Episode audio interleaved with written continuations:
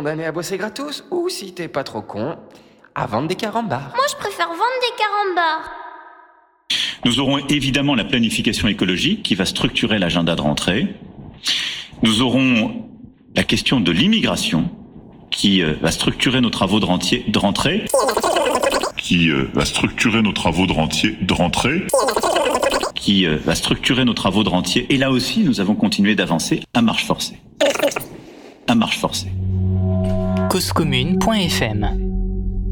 Bonjour et bienvenue à tous et à toutes sur l'antenne de Radio Cause Commune. Il est 14h, on est dimanche, une fois n'est pas coutume. On a, euh, après euh, avoir été incapable avec euh, Patrick Brunto, qui normalement nous reçoit de Lyon, Salut Olivier, salut Karim. de, de trouver euh, de trouver un titre à cette émission sous les lapsus de l'actu. Il y en a quelques-uns comme ça. Euh, On vous encourage évidemment à aller sur euh, le chat qui recense euh, toutes nos tentatives à, à nommer cette émission euh, euh, estivale. Euh, causecommune.fm bouton euh, chat. Une fois n'est pas coutume donc. On a aussi changé le jour de l'émission. Euh, donc euh, voilà, on s'adapte. Hein. Patrick n'était pas disponible euh, hier et c'est euh, depuis Lyon qu'il nous euh, rejoint euh, aujourd'hui sur euh, ce euh, plateau, ainsi que euh, Karim qu'on a sorti de ses droits draps de soie aujourd'hui. Oui, euh, Oui. ouais, ça sentait bon le poulet frites chez moi, mais je suis parti quand même, comme un Ouais, dimanche. Ah, c'est marrant parce que moi aussi c'était poulet Ah. rôti aujourd'hui. Ouais. Le fameux poulet Et- dimanche. Et, et- et du coup, bah, je, voilà, pas Ah, de bah, poulet. T'as mangé quoi ce midi, Patrick? Euh, je sais pas, mais Karim, arrête, arrête avec tes transitions, puisque le poulet, ça va être le titre de Zoufris Maracas. Euh, C'est vrai. C'est vrai, je suis vrai. trop fort. Ouais, ouais, il, Euh, le, il le savait, il le savait Karim euh, qui a préparé cette émission euh, de manière de manière absolument professionnelle et, et intensive. Alors un nouveau euh, un nouveau numéro, le sixième, euh, Patrick quand même, on tient on tient la corde hein, puisque euh, si on compte les les semaines de, de l'été, il y en a il y en a six, il y en a huit pardon, et on a raté un seul épisode. Donc euh, voilà, je trouve qu'on est euh, on est plutôt euh, plutôt Est-ce constant cette dans notre émission va effort. perdurer cette année, cette saison? Alors, est-ce que vous pouvez faire une annonce à l'antenne euh, aujourd'hui ou euh, c'est pas encore euh, Ah bah écoute, moi je, je sais pas, je ne Ah. suis pas à l'ini- à l'initiative de, Ah, de, de, de cette proposition, Bon. mais euh, je crois qu'il y a effectivement de, de la part de notre ami euh, euh, Patrick des euh, Ah bah, velléités moi, à la poursuivre. Bah, bah, moi, j'en suis sûr. Tant que Poutine tuera des gens, on sera toujours là. Tout à Ah fait. oui. Non, attends, tant que Poutine réglera ses comptes, tu, tu vois. Mais c'est lui qui a, qui a fait ça, tu crois? L'avion là tu, tu, tu penses que. Donc on, on parlait, on parlait d'un Candide tout à l'heure. Oh, Moi, t'as- moi, toujours j'ai un une Candide. preuve. T'as une preuve. Ah, t'as une preuve. Vas-y. Non, j'ai une preuve. En fait, euh, Poutine, en fait, est un humoriste. Vous le saviez pas. Non. Mais Poutine est un humoriste parce que en fait, euh, Evgeny euh, Prigogine a, a explosé donc dans son avion. Il fallait savoir que non seulement c'était le patron du groupe Wagner, Mhm. mais il était aussi le président directeur général de la société Concorde Management and Consulting. Oui, c'est vrai. Concorde, ça vous rappelle pas quelque chose, le Concorde? Voilà, donc euh, Poutine m'a dit, bah, écoute, voilà, on a trouvé le lien.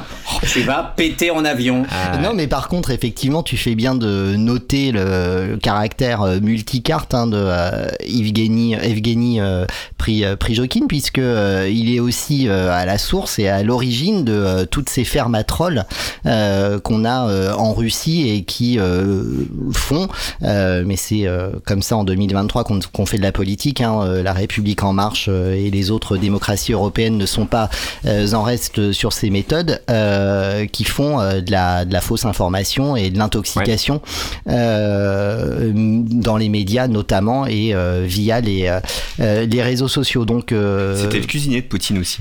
À, la base, à, la base, à la base. Oui, à la base, le mec, euh, le mec avait des euh, des restos. Ouais, c'est ça. Et euh, alors, ce qui est étonnant, c'est que le traitement de cette information-là via les médias mainstream, ils n'osent pas dire que Poutine aurait peut-être fomenté ce, tu vois, voilà. Alors, en, vrai, encore une fois, enfin, je, moi, ça me ça me choque pas que une presse soit.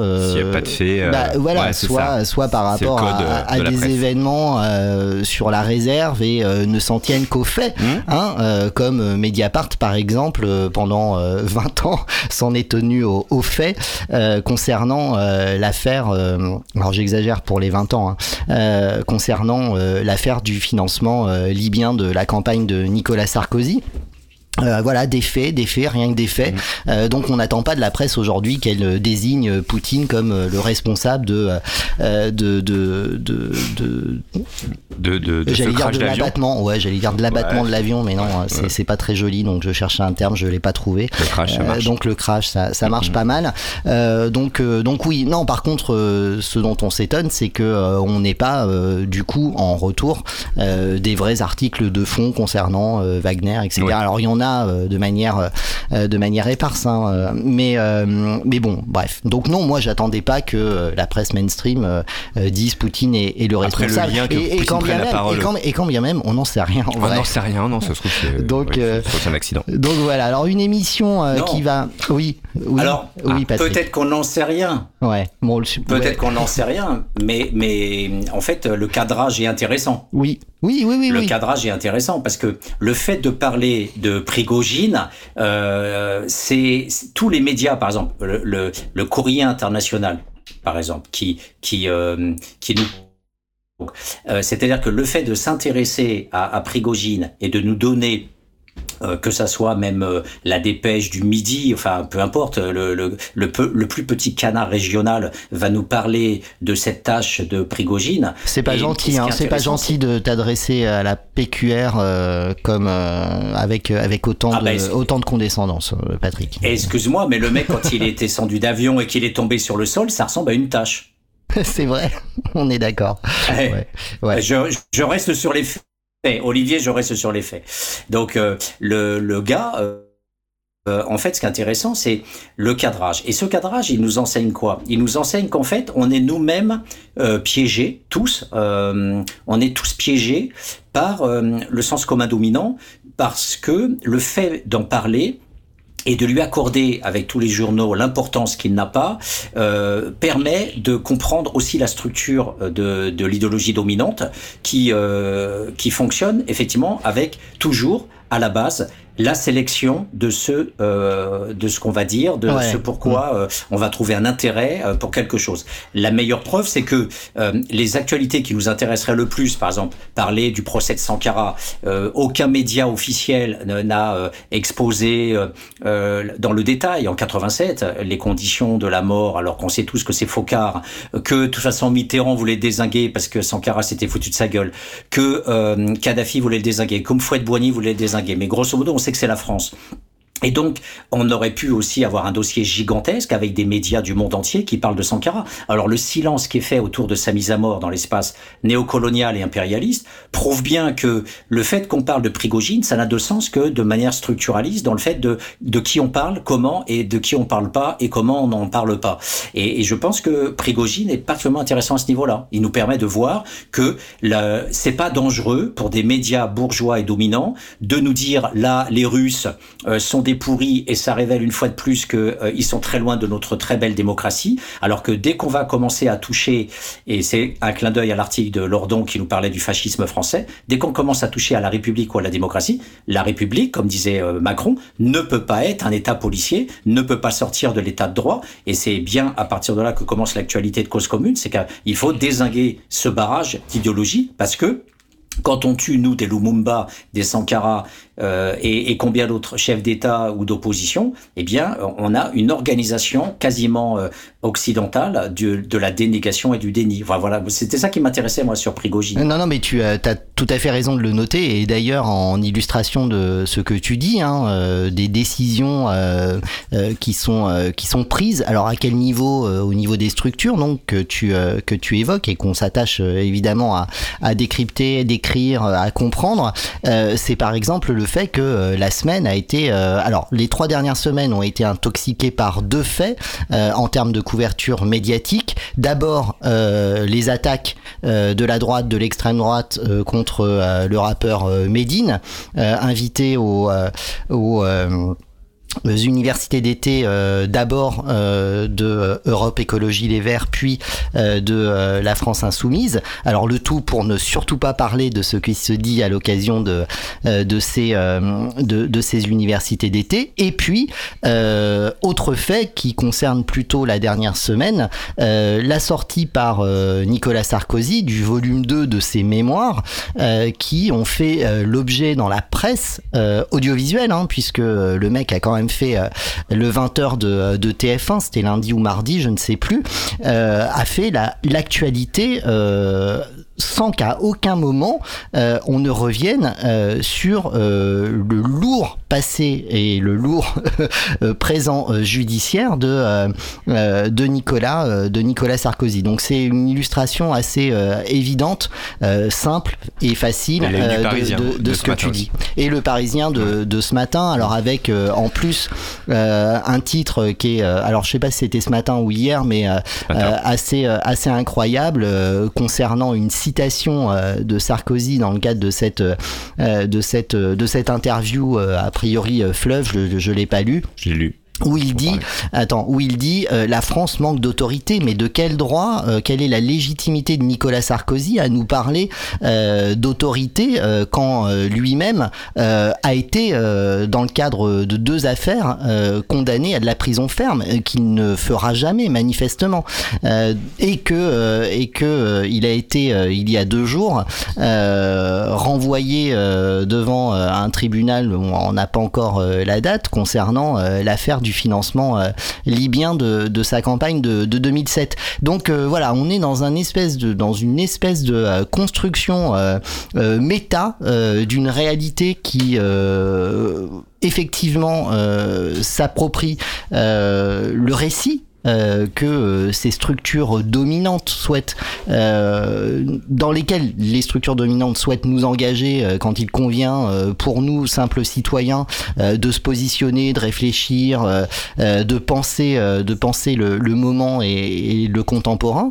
mais, mais jamais, à aucun moment, on ne vient te proposer un regard critique sur cette réalité. Donc c'est ça qui est, qui est quand même absolument dingue et effectivement euh, malgré la légèreté euh, avec laquelle on, aborde, hein, euh, Patrick, depuis le début de, de cet été, cette, cette émission. notre enjeu, il est bien là, hein, de, de tenter d'aller chercher sous les lapsus de l'actualité ce qui peut donner à, à chacun et chacune les, euh, euh, les, les, les, arguments, les, euh, les, les points de, de compréhension de, de, ce qui se joue réellement dans cette construction fantasmée de, de, nos réalités quotidiennes. Alors à propos de fantasmes, par exemple, Karim, est-ce que tu as suivi l'affaire Médine? Est-ce que tu peux nous dire un petit peu quelles étaient les paroles un peu précisément de Médine, ce qui a soulevé la polémique? Alors, moi, j'ai pas les paroles précises, mais il a été taxé d'antisémitisme, c'est bien ça, et il était invité en effet à ce, à ce congrès, euh, ces, ces universités d'été, et euh, ça a eu, euh, il y a un gros scandale autour de ses propos. Alors, faut savoir que Medine est revenu de ce propos, n'a dit qu'il n'y avait pas du tout des propos antisémites, qu'il s'était excusé si c'était mal pris, et, et voilà. Et moi, je, enfin, je sais pas si c'est pour moi un vrai sujet d'actu, s'il faut en parler.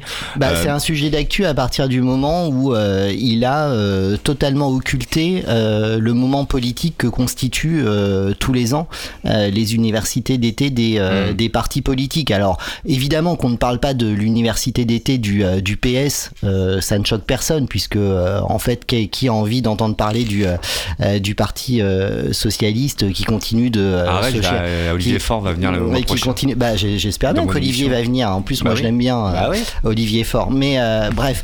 Et euh, mais euh, mais euh, mais trêve de plaisanterie. En fait, en gros, euh, c'est euh, une opposition euh, assez ancrée hein, et, et pas récente entre Rachel Kahn, politique, essayiste, je ne sais même pas ce qu'elle est exactement.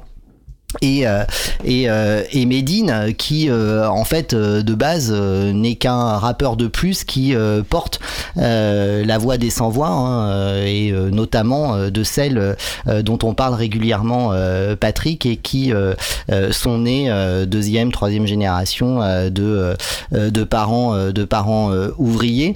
Et à la base un, un tweet alors je ne sais plus en revanche le contexte du tweet où euh, euh, Medine s'en prenait à alors il s'en prenait pas enfin il s'en prenait pas en mode rageux euh, à Rachel Kahn mais je sais plus ce qu'elle avait dit à l'occasion d'une de ses euh, euh, euh, interventions sur euh, une des chaînes euh, euh, d'information en continu je pense pas que c'était CNews mais plutôt euh, plutôt LCI et euh, il a eu le malheur dans son tweet euh, d'utiliser le terme euh, de rescapé. Voilà. Et, euh, et en fait, euh, Rachel Kahn euh, joue de cette ambiguïté sur l'orthographe de son nom qui fait qu'en fonction d'où le H est euh, placé, euh, la porte la met juive ou pas. Ok? Euh, et là, il se trouve qu'il est placé de telle sorte à ce qu'en fait, elle est pas, en fait, elle a aucune origine euh, juive, Rachel Kahn. Euh, mais du coup. Euh, sur cette euh, sur cette confusion euh, rescapé donc tweet antisémite et c'est comme ça que euh, que toute l'affaire euh, c'est de ça que que toute l'affaire euh, euh, est partie. Voilà après euh, après euh, après le mec a fait a fait des erreurs notamment euh, euh, sur des postures euh, qualifiées euh, d'homophobe euh, à une époque, mais euh, aussi euh, là sans l'expliquer euh, ou sans euh, sans l'excuser, ça peut euh, ça peut se comprendre. On est quand même par rapport au public qu'il représente dans des postures masculinistes. T'es pas le dernier, Patrick, à le dénoncer hein, par rapport au, au, au loulou de au loulou de banlieue. Bon, il s'est égaré, il est revenu en arrière, il a dit je suis désolé. bon, ok. Après, il y a eu cette histoire de euh, cette histoire de, de quenelle, euh, mais à une époque où euh, Dieudonné avait pas du tout complètement vrillé dans dans ce délire antisémite qu'il a qu'il a de manière évidente euh, confirmé euh, au fil de euh, au fil des au fil des années. Euh, je sais pas si euh, en euh, 2000 euh, 2005 euh, faire une quenelle avec Dieudonné Dieudonné pouvait être considéré comme antisémite et je sais pas alors je dis 2005 euh, je dis une date à la con juste parce que j'ai plus la mémoire du du moment où se situe le la dérive de Dieudonné c'était en tout cas on s'en souvient à l'occasion d'une d'une d'un émission. sketch voilà euh, qu'il avait fait alors je sais plus euh, quelle était euh, l'émission tu t'en euh, souviens Oui, très bien, Marc-Olivier Fogiel. mais c'est quoi l'émission? C'était une émission en vue à l'époque Tu sais, euh, Marc-Olivier Fogiel qui faisait le samedi soir, Oui. euh, je sais plus le nom exact, et puis voilà, il fait un sketch, il y a Jamel Debbouze qui est mort de rire et compagnie. ouais ouais Et, et voilà, il fait un. Ouais, il fait un et euh, donc en fait voilà, les, euh, mais déjà à la base euh, les, les quenelles existaient et euh, elles sont à décorréler euh, du, euh, Mm. du délire. Alors après que lui il les récupéré, Dieudonné euh, comme, euh, co- comme un comme, voilà comme un geste euh, qui euh, allait le suivre euh, dans sa dérive euh, clairement antisémite, euh, personne ne pouvait euh, ne pouvait le, le savoir à l'époque. Donc euh, donc voilà, donc c'est assez intéressant donc juste de considérer que euh, euh, le, euh, les structures ont, ont de la mémoire euh, pour en manipuler les, les symboles, mais jamais dans le sens euh, qui va euh, élever, euh, élever, euh, élever le débat public et, euh, et la conscience des, euh, des uns et, et, des, unes et des autres. Euh, on le voit par exemple par rapport à Sarkozy. Là, pour le coup, on n'a pas de mémoire. On a oublié que euh, Sarkozy était un multidélinquant euh, déjà condamné et qu'il va encore être condamné. En revanche, on le positionne aujourd'hui dans, dans la presse comme une alternative possible, ou en tout cas comme quelqu'un qui est légitime à donner son avis sur le marasme politique dans lequel le macronisme nous a, euh, nous a positionné. Euh, donc, euh, donc voilà, c'est ça là, qui est intéressant. Concernant Sarkozy, il y a des faits, le fait qu'il soit. Bah, évidemment, de- donc ça veut faits. dire que ce, ce, ce type, enfin, ce, ce président, ce type-là, a, a eu des mallettes en liquide de Kadhafi à l'époque pour financer sa campagne en fait. Et, euh, et tu sais que son livre cartonne hein, d'ailleurs il est sorti un petit peu avant euh, parce qu'il y avait des précommandes de, de, de folie. Et, euh, et alors, pour le coup moi j'ai lu le papier du Parisien ce matin il s'en défend. Mm. Euh, il dit qu'il ira jusqu'à la cour des droits de l'homme et, et compagnie.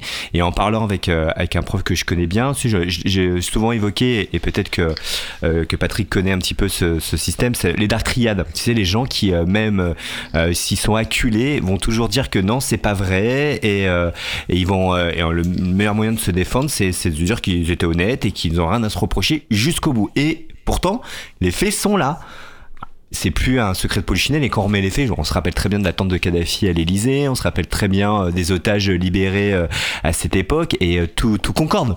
Et, euh, et il me fait penser un petit peu à Cahuzac. Mais là, mais là, pour le coup, c'est là où c'est où c'est passionnant et où euh, un canard comme Mediapart est euh, essentiel hein, dans dans le moment que que nous vivons.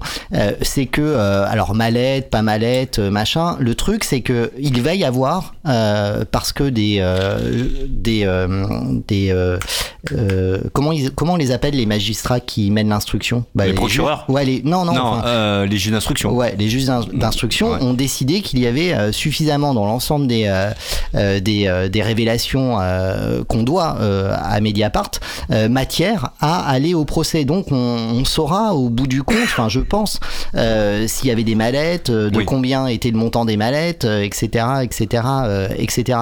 Et c'est ça qui euh, ne doit que prévaloir en fait dans euh, la façon qu'on a de, de juger le moment, de Mm. juger, euh, Les de juger les, les, les, faits- les, les gens. Mais du coup, le, le fait est que Sarkozy, aujourd'hui, se retrouve dans une couverture médiatique qui est totalement décorrélée de ce qu'est Sarkozy. Euh, en dépit du fait que, euh, en tout cas pour l'affaire libyenne, il n'a pas encore été jugé, mais ça y est, il, il a été décidé qu'un qu'un Un procès, procès. allait euh, allait avoir lieu Euh, mais pour autant on- il a déjà été jugé pour d'autres affaires l'affaire Bismuth euh, notamment euh, et puis euh, une autre euh, je sais plus euh, je sais plus laquelle bref c'est Le deux financement euh, ouais, voilà. légal. Ah oui, c'est ça. Euh, donc c'est euh, pour ces deux-là qu'il a déjà été condamné. En quoi ce mec se- s'affiche en une du Parisien avec euh, la France a un problème d'autorité? Mais de quoi tu nous parles? Et de quel droit tu nous en parles? Et surtout, euh, à quel moment le Parisien se, se, se, se pense un, un quotidien euh, d'information quand il euh, participe euh, à ça? Enfin, c'est euh, c'est ça le ça le truc. Mais en même temps, euh, tu peux nous rappeler, Olivier, euh, qui est propriétaire euh, bah du oui, non, mais- Parisien bah euh, oui, bah évidemment, euh, quand on a euh, Bernard Arnault euh, qui est euh, propriétaire du Parisien, forcément, euh, ça aide le même Bernard Arnault. Euh, on l'apprenait dans un papier du euh, du Monde cette semaine, je crois. Je crois que c'était euh, c'était Le Monde, je sais plus. Je lis tellement de trucs, je sais plus à qui les attribuer, mais peu importe. Et euh, Darmanin, euh, pardon, euh, Arnault, euh, qui aussi. avait euh, qui avait milité euh, auprès de, de Macron au moment où euh, la France était saisie d'effroi en l'attente euh, du remaniement euh, ministériel et suspendu à la décision de Macron de virer ou pas Elisabeth Borne, qu'on continue là encore. tu vois comment on manipule les, les gens, mais on est presque dans dans de la dans dans dans dans de la prégnance sectaire, hein, euh, dans la façon euh, qu'on va euh, avoir de, de faire croire aux gens qu'ils pensent à des trucs sur la base de, de, de, faits. Bref, qu'on qualifie encore Elisabeth Borne de gauche, mais où est la gauche chez Elisabeth Borne, à part peut-être dans son cul, je sais pas.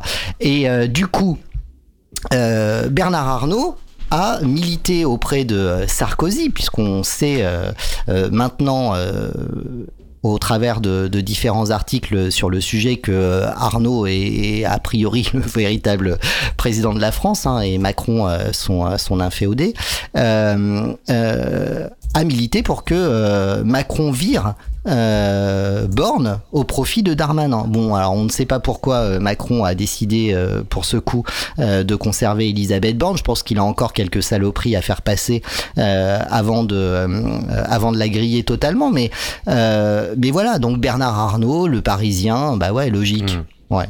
Le JDD que j'ai lu aussi ce matin par curiosité, parce que moi j'étais, euh, je lisais toujours le JDD le dimanche matin à une époque, et euh, c'est assez étonnant.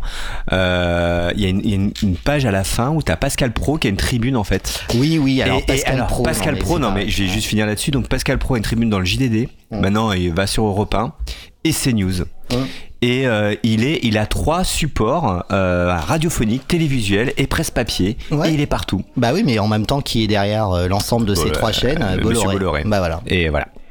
Bon, donc bon, c'est là, c'est le sujet, hein, c'est c'est l'actu, hein, c'est ça, c'est bon. On Mais le, lien, euh, le lien entre les, les, médias, les propriétaires des médias euh, et les journalistes, euh, je pense qu'à l'heure actuelle, c'est c'est Serge Alimi, les, les, nouveaux chiens de garde euh, que les auditeurs doivent lire. Il faut absolument lire cet ouvrage qui montre les liens et pas simplement les liens de collusion politique, les liens familiaux, des liens d'amitié qui sont décrits avec des noms des noms propres. On sait par exemple que euh, euh El Kabash euh, disait appartenir. C'était la phrase qui a été récupérée par Serge Alimi. Hmm. Il a il a dit officiellement dans les médias j'appartiens. Alors c'était pas Dassault, c'était un, un autre français qui est un marchand d'armes et qui est propriétaire de médias. Je sais plus comment il s'appelle. Sa fille. C'est un peu comme Beder, mais c'est pas c'est pas ce nom-là. Hmm. Et ça nous reviendra. Et donc, ouais. et donc voilà. Donc c'est un, le deuxième marchand d'armes après après Dassault, euh, après euh, qui est le premier, on a on, a quand même des, des, très grosses structures et ces gens-là qui sont euh, qui sont la France-Afrique, qui vendent des armes partout dans le monde, des mines antipersonnelles, qui tuent partout à droite et à gauche, sont en même temps propriétaires des médias. C'est-à-dire que les, plus gros tueurs qui ressemblent à la mafia quelque part, qui sont même mille fois plus dangereux que la mafia, qui on pourrait appeler ça des petits artisans du crime, bien vous avez des industries du meurtre que sont ces marchands d'armes et ces gens-là sont les propriétaires des médias. Autrement dit, la face la plus sombre du capitalisme, euh, eh bien, se retrouve dans le capital culturel. Et, donc, ce sont des gens sans vergogne euh, qui, en plus, sont liés par des liens familiaux euh, ils sont euh, souvent parrains des enfants des des bah, des, des Patrick d'Arvor, des Claire Chazal, des El Kabash, etc. Et, c'est ça qui, effectivement euh, se retrouve dans ces noyaux qui font que à un moment donné, comme vous le disiez tous les deux, on a l'hallucinante information de la promotion d'un criminel, même s'il reste présumé innocent, il, a quand même pour que Mediapart ait fait un dossier aussi sublime et aussi nourri avec une bonne quinzaine, une bonne vingtaine euh, de dossiers euh, des avec des noms, des noms propres, des gens précis avec leur carrière, ce qu'ils ont fait, euh, pour ceux qui sont pas morts, puisque un des diplomates retrouvé noyé en 2012 dans le Danube, des autres... Et après, on va s'indigner que Poutine tue l'un de ses opposants à coup de missile. On ne sait pas. non, non, mais, non, non, mais en fait, c'est le deux poids, deux mesures qui est intéressant. Hmm. Bah, complètement. Il faut quand même rappeler que Sarkozy euh, euh, est quatre fois mis en examen euh, dans le dossier libyen mm. pour corruption, mm. association de malfaiteurs, financement illégal de campagne et recel de détournement de fonds publics. Voilà, et c'est pour ces faits-là qu'il est renvoyé devant la justice de manière définitive. Là, c'était une, c'était il y a deux jours, quoi. Hmm. Et, dans le même temps, euh... ah, vas-y, Karim. Non, et Sarkozy qui a adoubé d'ailleurs Darmanin, on en parlait aussi euh, aux prochaines élections présidentielles. Bah et Darmanin aussi qui a quand même quelques casseroles euh, plutôt sympathiques. Euh, et, et d'ailleurs, vous avez vu aussi ce, le président de la fédération espagnole de foot. Incroyable, incroyable. Voilà, ça aussi, on pourrait quand même un petit peu en parler. Je vous rappelle les faits. L'équipe espagnole gagne la, la, Coupe du Monde féminine là, et donc il embrasse tout le monde. Enfin, il serre dans les bras toutes les joueuses. Et puis une joueuse, il lui fait un gros smile smack, bah, un gros truc. Et, et toute l'équipe démissionne, scandale, etc. Et, et il voulait pas démissionner pour le coup. Et c'est la FIFA qui, qui, qui, les, alors qu'il l'a suspendu. Oui. Mais sur la pression, alors pourquoi, pourquoi sur la pression? Parce que l'ensemble des, des, joueuses de la sélection nationale ont décidé de, démissionner. Voilà. Tout simplement. ainsi que la majorité de son staff, à l'exception du mec là, mm. je sais même plus comment il s'appelle. voilà. Bref, à l'exception d'un seul. Donc voilà. Donc la FIFA évidemment se devait de, de réagir. Alors je doute pas que enfin j'ai un peu de doute sur le fait que la FIFA le fasse pour euh, les, vraies, les vraies bonnes raisons euh, parce qu'on il me semble pas que dans le passé il se soit euh, forcément illustré dans des postures progressistes hein, par rapport notamment aux questions aux questions de, de sexisme. Ça t'a choqué, toi, c'est euh, ce truc-là Ouais, vraiment. ouais, ouais, non, mais moi, en fait, ce qui m'a choqué, c'est euh, c'est euh, c'est c'est la façon dont ça a été géré. C'est-à-dire que le mec, là, manifestement, force euh, ce baiser, alors euh, aujourd'hui en 2023, euh, forcer un baiser, c'est une agression sexuelle, il faut le considérer. la nana concernée, j'ai oublié complètement son, son, nom et j'en suis, j'en suis désolé, mais tellement je m'intéresse pas au, au, sport que du coup je peux pas m'en souvenir, a clairement dit que bah non, en fait ça l'avait, ça gêné ce, ce moment. Bon bah à partir de là, le mec, le mec dégage quoi en fait. et bah non, le mec fait une conférence de presse où euh, il dit, où il dénonce en plus, du coup, euh, c'est toujours l'inversion de l'inversion de la preuve hein, euh, dans dans ce monde totalement machiste où on va dénoncer le faux féminisme. c'est ce qu'il a fait hein, en conférence en conférence de presse. Avec quand même, il faut regarder la vidéo, elle est intéressante. des gens qui l'applaudissent, mais surtout la majorité qui ne l'applaudissent pas. et ça, c'est ça, je trouve, euh, je trouve que c'est euh, c'est intéressant. Donc oui, euh, je pense qu'aujourd'hui on peut pas, on peut pas nier la nécessité qu'un qu'un mec qui, de manière en plus publique, puisque c'est filmé, avec toute évidence, a forcé un baiser auprès du. Je veux dire, la meuf aurait dit mais non, en fait je m'en fous, c'est pas un problème, on fait ça régulièrement quand voilà. ok, elle aurait dit ça. Bah, c'est ce qu'on appelle le consentement. Why not? Why not? Là, la meuf dit non. Euh, là, mm. euh, là, j'étais pas, j'étais pas bien. J'étais pas bien, quoi. Mm. Bah, ok, le mec, tu t'en vas, quoi, en fait. Mm, Et euh, bah non, il s'en va pas. Alors euh, oui, très bien. La, la, la, la FIFA le, le, suspend. Bon, ok, elle le suspend. Mais à aucun moment, j'ai entendu la FIFA dénoncer des pratiques sexistes qui peuvent mener à ce type d'agression sexuelle. Encore une fois, je le dis, c'est en 2023, c'est une agression sexuelle sexuelle. Euh, ça l'était peut-être, ça l'était peut-être pas avant. C'était un geste déplacé, c'était machin. Euh, toujours est-il que euh, ce qui va déterminer comment on doit l'investir aujourd'hui, c'est la façon dont les femmes le reçoivent. Donc si la femme dit j'ai vécu une agression, alors c'est une c'est une agression et le mec doit partir. Voilà. Voilà. Comment on tire les ficelles. Alors ça, ça, ça peut être mis en, en relation avec. Euh, euh, on a, on en a dit deux mots euh, la semaine dernière à propos de la librairie féministe oui, censurée à Nice. Oui, oui, L'État, ce qui reste de démocratie en France a joué et donc l'État condamne effectivement. enfin, l'État condamne l'État, la justice condamne l'exécutif puisque ce sont des policiers qui ont mis une couverture pour ne pas voir effectivement les, les, les, affiches et les ouvrages et les, et les dénonciations notamment de Sophie Patterson Spatz qui accuse Darmanin de viol. Et donc du coup la, cette librairie la vitrine des parleuses avait été euh, masquée euh, pendant le passage de Darmanin par, euh, par un drap.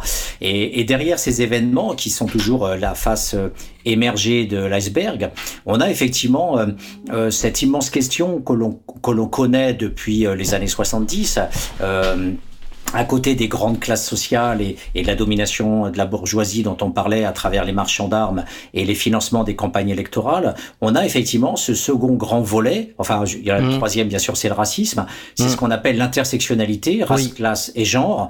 Et là, on est sur le dossier genre. Et, et, et bien, effectivement, la, la, grande complexité de la domination, c'est que ça associe toujours ces trois dimensions.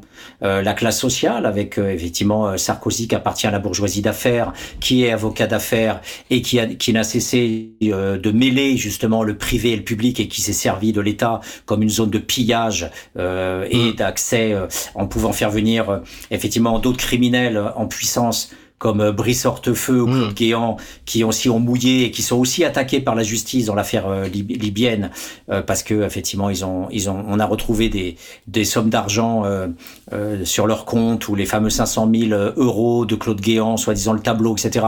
On sait aujourd'hui que c'est l'argent libyen, mais donc à côté de ça, il y a la question du genre. Et là, c'est très compliqué parce que Autant on peut dire que la question euh, des classes sociales, ça renvoie à des choses que euh, on peut voir clairement, c'est-à-dire des entreprises, euh, des capitaux en banque, des sommes d'argent, etc.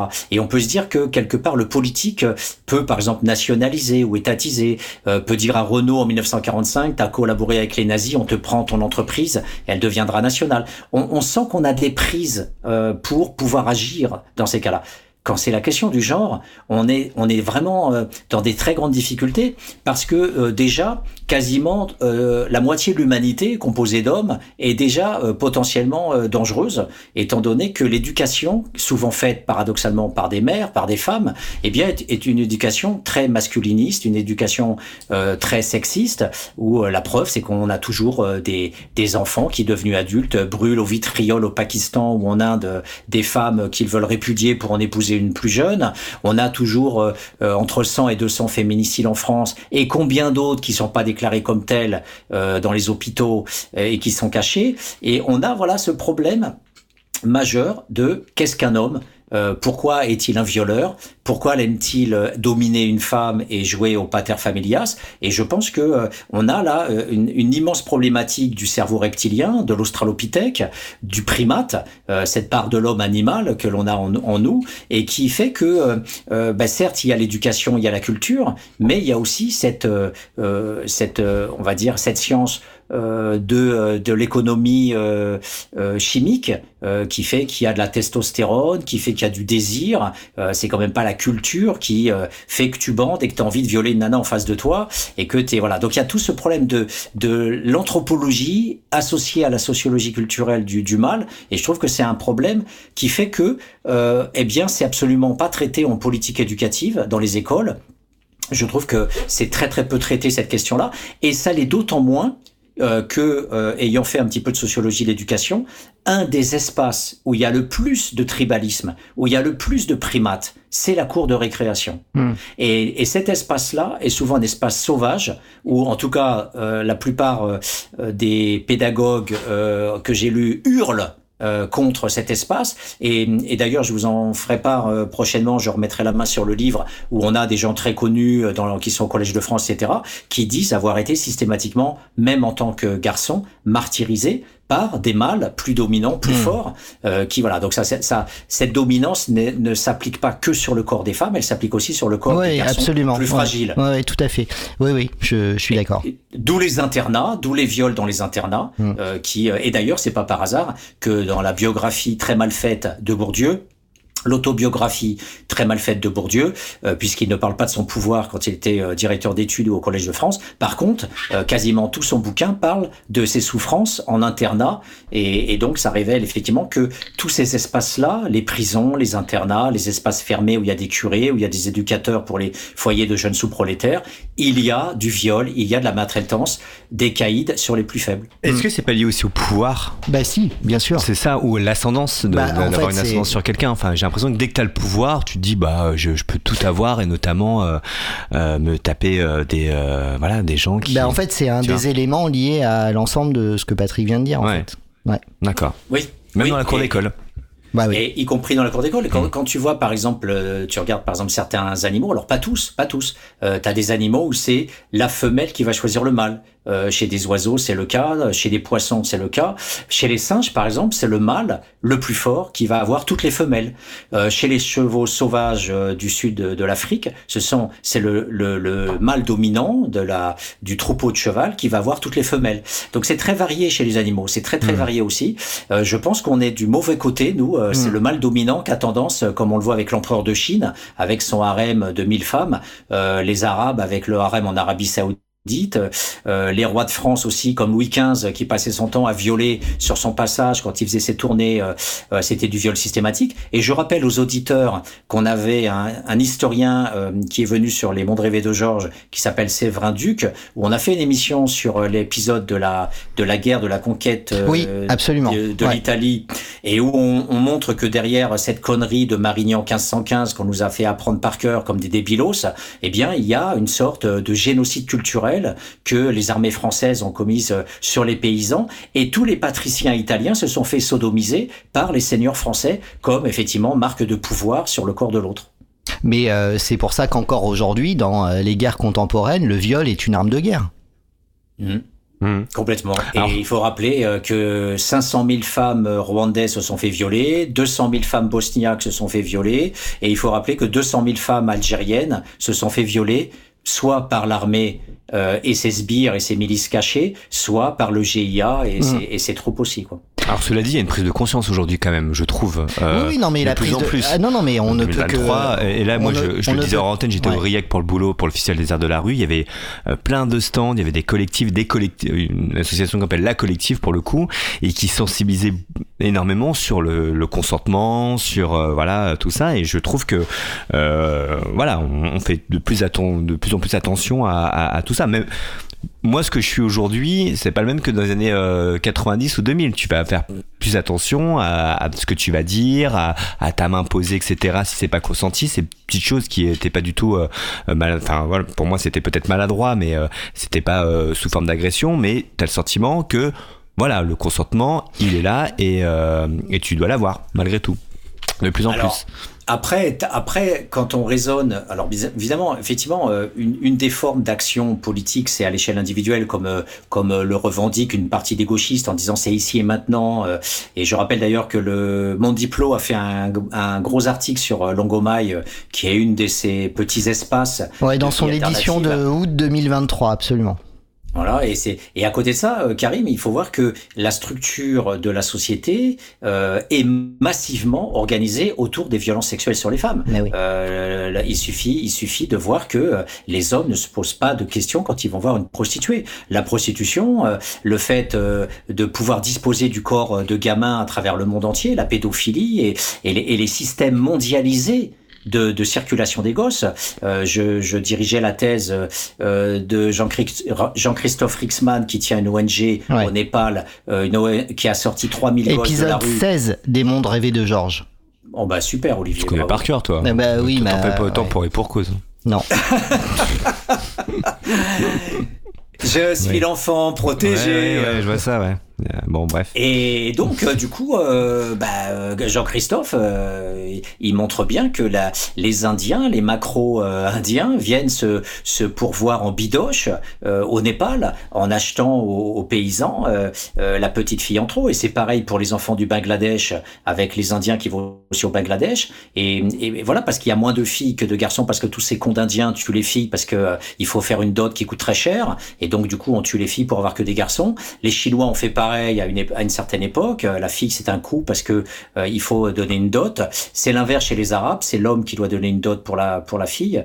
Et, donc, du coup, euh, dans ces sociétés-là, eh bien voilà, on a un marché. Alors, bien sûr, on a, en Amérique du Sud, ça se développe à fond. Les mafias mexicaines, colombiennes sont très très bien positionnées avec les Brésiliens sur le marché de la bidoche enfantine. On a une, une espèce humaine qui aujourd'hui, euh, finalement, euh, montre que le règne de la mafia et de la barbarie euh, structure nos sociétés. Parce que ceux qui vont avoir accès à un gosse pour euh, 1000 ou 2000 euros la nuit, et je parle même pas d'Epstein et de son petit marché avec euh, les, les grands capitalistes et même des chefs d'État américains qui allaient euh, besogner des gamins euh, sur son île, on voit que euh, c'est quelque chose qui est protégé par les dominants, par les puissants et qui euh, consomme à donc le lien entre la bourgeoisie et la mafia a toujours été quelque chose de très très fort soit parce que cette mafia leur amène de la bidoche c'est le côté genre euh, donc exploitation sexuelle euh, soit c'est pour l'exploitation économique hein, pour le tissage toutes les petites mains les ballons de football qui sont faites par les petites mains en Inde eh bien voilà c'est les gosses qui font les tissus qui font les ballons et et, et combien d'autres industries utilisent des gamins pour les, les, vêtements. Et puis on a voilà les les, capitalistes qui euh, aiment bien aussi euh, euh avoir un accès direct, soit économique, soit sexuel, à ce sous-prolétariat mondialisé. Donc la mafia est un levier dans le capitalisme mondialisé, qu'il l'est encore plus aujourd'hui avec les mariages qu'on connaît pas, où ils se mélangent les uns les autres, puisque la mafia, il faut le savoir, possède par exemple tout tout le quartier new-yorkais des, des affaires, euh, euh, Manhattan, Manhattan appartient à la mafia et, et euh, Trump a dû se mettre à quatre pattes devant le chef de la mafia new-yorkaise pour obtenir son assentiment pour acheter un immeuble. C'était mmh. un article du Canard enchaîné. Ouais, Donc voilà dans quel monde on vit. Mmh. C'est ce monde-là. Alors juste, je, voulais, euh, je voulais revenir en arrière. C'est pas l'épisode 16 en fait, c'est ah. l'épisode 20. Ouais. Alors Karine, s'il te plaît, Karine, s'il te plaît. en fait, en fait, j'ai confondu avec euh, avec l'épisode concernant la pauvreté et les rapports de genre, une expérience euh, péruvienne et c'était Romain Robin Cavagnou qui était invité. Voilà. Donc, et qui nous parlait de sexualité. Voilà, mais également. Donc mais par contre, effectivement et on parle de plus ou moins de la même chose. Euh, simplement dans un autre euh, euh, dans un autre territoire. Et donc pour Jean-Christophe Rickman dont tu parlais c'est l'épisode 20 et ça nous traite des enfants en situation de rue au Népal. Avant de poursuivre Karim Patrick je vous propose une petite pause musicale. Tu veux écouter quoi parmi la sélection que tu nous as faite pour aujourd'hui Patrick? Bah, je pense que un des thèmes qui serait pas mal, c'est poulet. Qu'est-ce que vous en pensez? Ah bah tu vois, bah, c'est le ah thème bah, du jour. Hein, donc c'est euh, Zoufris euh, Maracas qu'on va écouter euh, tout de suite sur l'antenne de radio Cause Commune. Je vous rappelle euh, que nous sommes en direct, que vous pouvez euh, intervenir si vous le souhaitez. 09 72 51 55 46 09 72 51 55 46. autre possibilité, le chat causecommune.fm, bouton chat. On se retrouve juste après ça.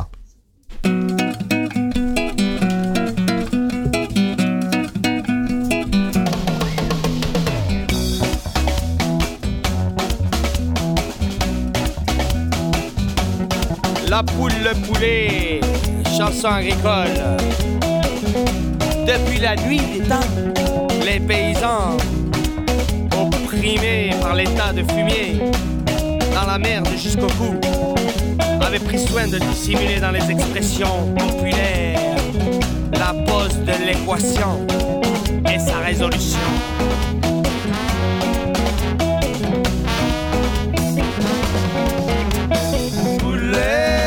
Te le dis, y'a pas moyen que tu pas moyen de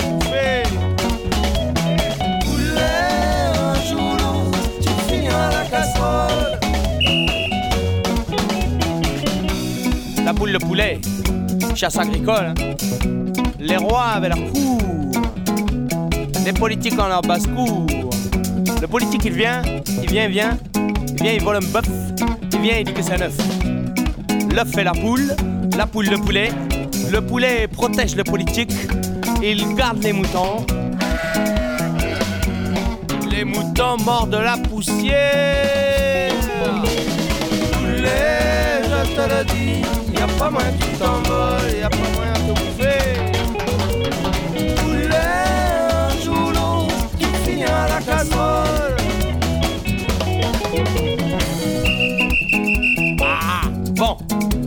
Ils entretiennent également leur potager, hein. Les sénateurs, les députés, ceux-là même pour qui vous avez voté, hein. Vous savez, les potagers là, ils vous racontent des salades, ils vous carottent, ils vous baissent l'oignon, hein vous volent votre oseille. Hein. Moi, ça commence à me courir sur le haricot. Les gars, ils viennent, ils viennent, ils tapent ton blé, ils te laissent sur la paille, et après, ils te roulent dans la farine. Bon, là, on est charrette, mais la roue tourne les gars ont bouffé leur pain blanc. Parce que dans le fond, si on réfléchit, c'est nous qui avons la braise. C'est nous qui avons la braise. Donc ils sont cuits, ils sont criés. Et je te le dis, y a pas moins qui t'envole, y a pas moins de trouver. Un jour qui finira la casserole. Oh, vous allez me dire, mais que fait la loi? Ah, avec ses rangées d'avocats bien gras. Mais loi ne peut rien contre l'État. hein. L'état de fumier, ouais. Réalité, pour éviter l'état de fumier, hein, l'anarchie, ben, qu'est-ce qu'il fait? Ben, L'anarchie un peu partout. Bon lui semble. Pas de tas, pas de traces. Pas de traces d'État. Les rois avaient leur coup, hein. On a coupé coup. Les politiques, on leur passe coup. On va taper en bas, taper les bourses, les œufs. Plus d'œufs, plus de poules, plus de poules, plus de poulets. Les moutons vont courir libres dans les champs de blé. Il y aura largement assez d'oseille pour tout le monde.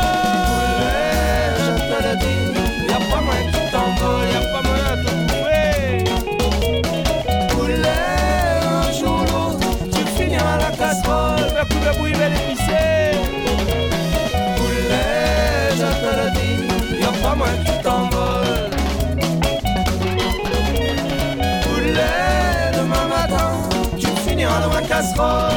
Ah, ah. C'est sûrement, mais t'as Dominique, c'est ça.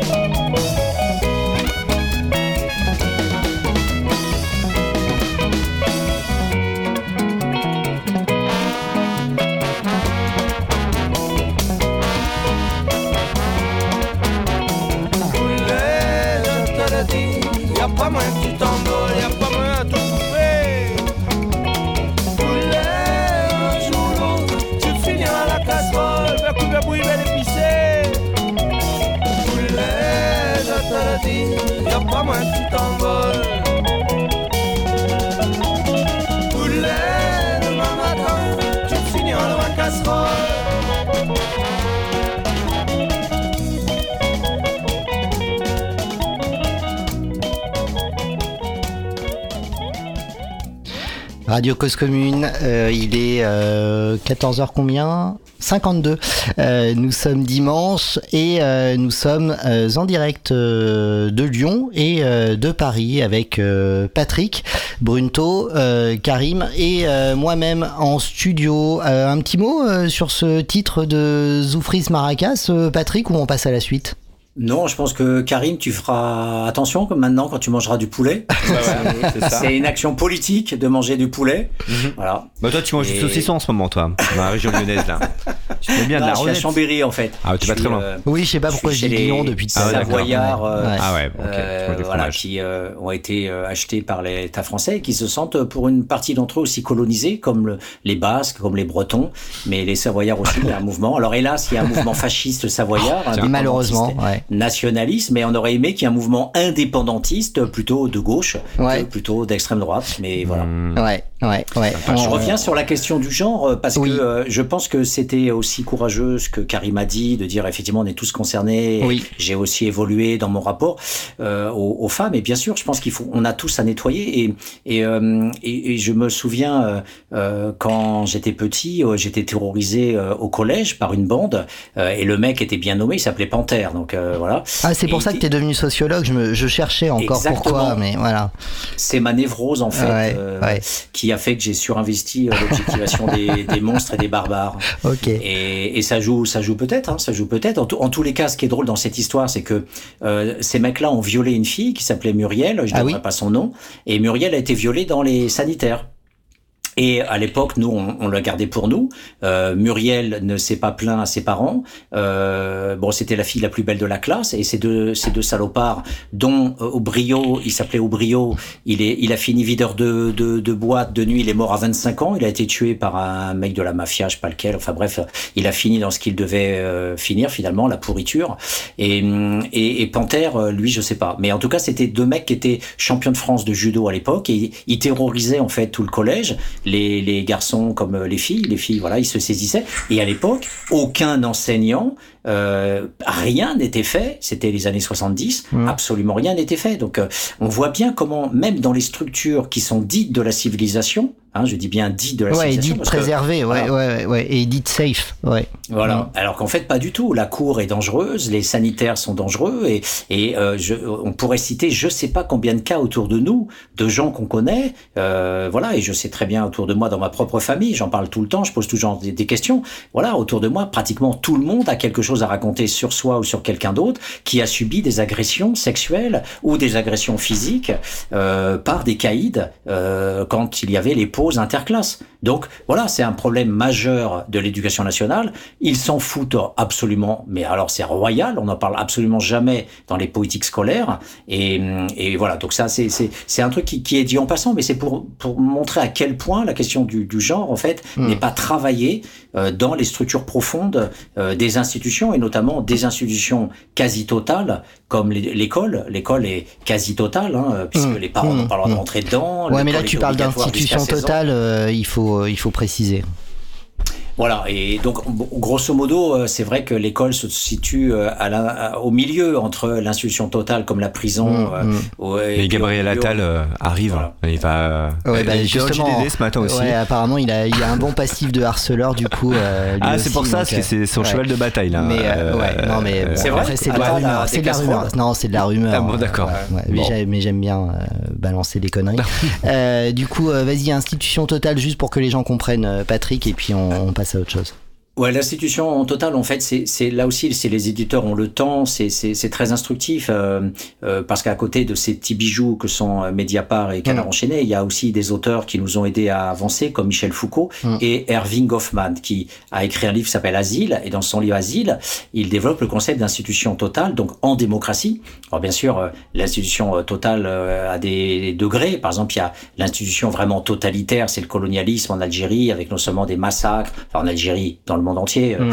euh, il y a des massacres, il y a des camps de concentration, il y a des tortures, il y a des viols, il y a des pillages, il y a des déplacements de population. Mais à l'intérieur du centre mère, euh, du nid, le principal, le nid principal qu'on appelle la métropole, eh bien il y a aussi euh, la gestion euh, euh, du sous-prolétariat et du prolétariat. Donc il y a aussi les prisons, il y a aussi des institutions d'enfermement pour les enfants.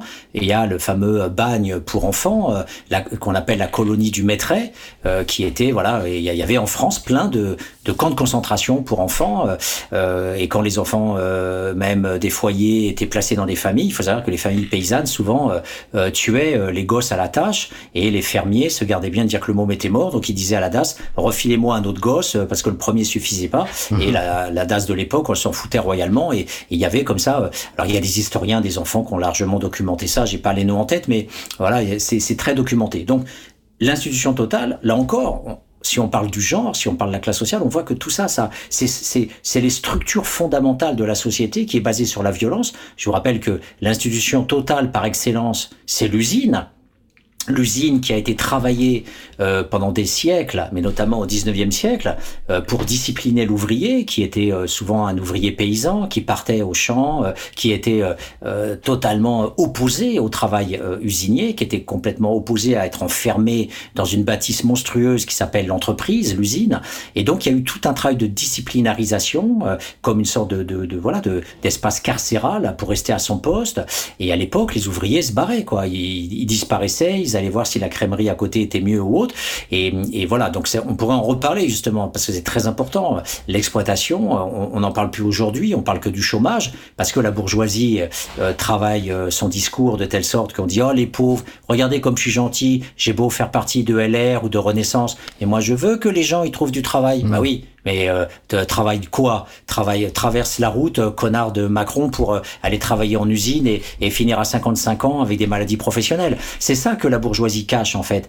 Et Sans retraite. des- sans retraite, avec des, des, maladies professionnelles ouais. Donc là, là, il y a des, il y a des analyses qui montrent que, par exemple, une des tactiques de la bourgeoisie dans l'institution totale, c'est, et c'est un livre que j'espère sortir dans pas trop longtemps sur euh, les capots et la, mmh. la collaboration dans les institutions totales, c'est ce qu'on appelait le marchandage. Et le marchandage, on en reparlera, c'est très important. Les bourgeois déléguaient à un ouvrier capot le soin de former une équipe et euh, ils mettaient aux enchères la journée de travail. Donc euh, voilà, c'est le marchandage. Et donc euh, du coup, l'institution totale, elle fonctionne sur l'exploitation euh, la plus forte euh, de, de, de, son personnel. Et bien sûr, le capot était plus payé. Il embauchait cinq mecs et disait au patron, moi je peux faire ton boulot à la journée pour 10 francs. L'autre en face disait, moi je peux le faire pour 9 francs. Et donc du coup, c'était le marchand euh, qui prenait des ouvriers. Lui, il avait toujours son, son salaire euh, élevé et puis il prenait euh, quatre ou cinq types pour pour la mine ou pour la métallurgie, pour la journée de travail. Donc les gens étaient payés à la journée et les bourgeois. donc l'institution totale, c'est un espace clos avec une domination quasi radicale sur le corps d'un individu. Voilà. voilà. Et donc Hoffman, euh... dans Asile, en parle pour l'hôpital psychiatrique. Et du coup, je, je te remercie Patrick pour cette parenthèse de, de remise en contexte qui nous fait parfaitement comprendre ce que tu nous dis par rapport à, à l'école.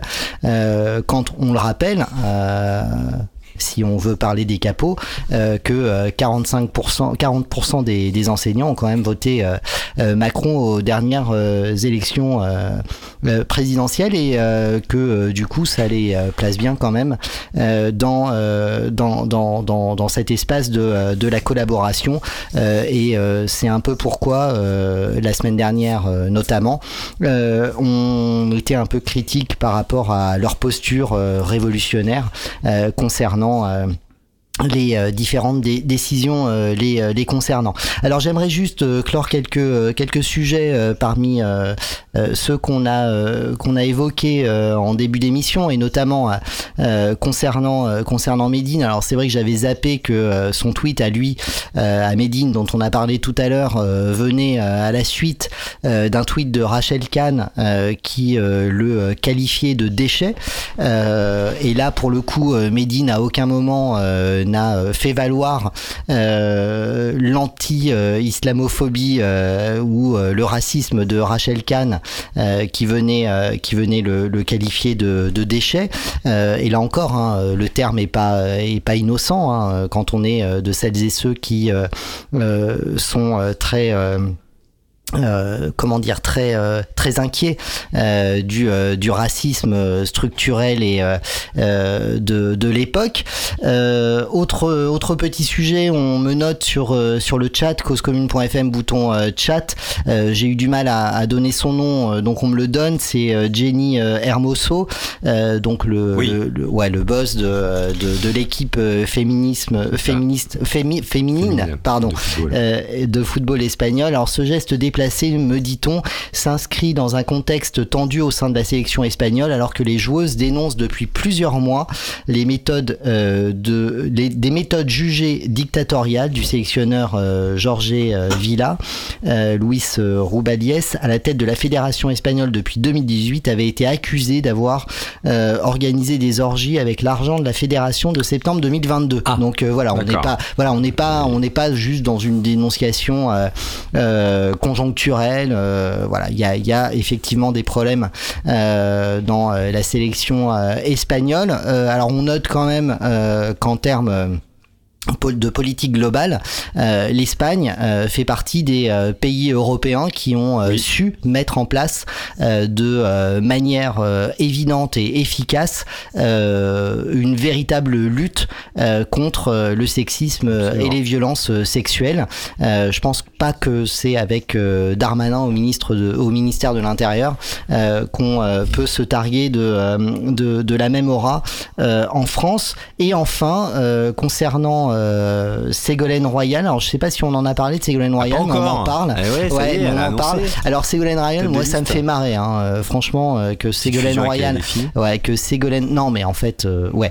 Alors que Ségolène Royal se, se retrouve aujourd'hui comme étant l'espoir d'une liste unitaire à gauche, ça peut faire sourire. Rappelons-nous juste de quelques positions antérieures hein, à la précédente présidentielle où elle a surpris en étant favorable à une élection, notamment juste avant de Jean-Luc Mélenchon, mais juste après de ce qu'a été ce moment de, de, de la NUPES. Bon, Ségolène Royal, c'est juste euh, une meuf qui euh, utilise des termes de gauche pour continuer d'être de droite. Euh, à noter euh, juste son, son, slogan d'ordre juste. Bon, pour moi, tout est tout est dit à ce moment-là. Mais pour autant, concernant l'éducation nationale, et effectivement, on me le note sur le chat et je l'ai vu passer, Ségolène Royal a été une des rares à dénoncer à une époque que les instituts pédophiles euh, étaient euh, simplement euh, mutés à la Réunion. Voilà. Ah bon euh, Oui, oui, oui. tous à la Réunion. Oui, ils, ah, allaient, ils allaient, euh, ils allaient à la Réunion. Donc euh, Ségolène Royal, euh, voilà, dans des moments de lucidité, est en capacité de dénoncer des vrais trucs en rapport avec avec des, des, luttes de gauche. En tout cas, à aucun moment, selon moi, elle ne peut se poser comme une alternative. Et d'ailleurs, l'AFI, à part ses égarés, à l'instar de Rachel Garrido, qui trouve que c'est une bonne tête de liste euh, unitaire euh, euh, aux européennes. moi, je n'ai pas entendu de la part de, Mélenchon un adoubement de, Ségolène Royal, juste d'une position favorable à ce qu'elle dit à savoir euh, qu'il faudrait effectivement, euh, si on est dans le jeu de euh, euh l'alternative euh, politique et qu'on croit euh, encore que ça sert à quelque chose, qu'il est nécessaire que la gauche unie se présente aux européennes. Donc voilà, ça c'est le point, le point Ségolène Royal. T'as peut-être d'autres trucs à dire Qui est la sur... chroniqueuse chez Hanouna cette Oui, année alors aussi. après voilà, la meuf, la meuf se retrouve chez Hanouna à partir de, de, de septembre. Euh, je vois pas comment on peut encore la considérer euh, crédible, euh, même si peut-être ses, ses, ses, positionnements antérieurs peuvent peuvent suffire. Elle aussi, petite petite bourgeoise issue de, de de cette engeance colonialiste et voilà. Enfin, je j'ai pas pas vraiment grand chose à dire de, Ségolène Royal, sinon que oui, bah comme tout le monde à gauche, j'ai voté pour elle en, en 2007 hein, euh, quand euh, l'alternative était euh, Nicolas Sarkozy. et moi aussi, j'ai rigolé quand, alors qu'elle faisait à peine 47%, à l'occasion d'un discours, elle ne disait pas qu'elle avait perdu, mais que la gauche avait gagné. Voilà, mmh. euh, voilà, c'était assez drôle.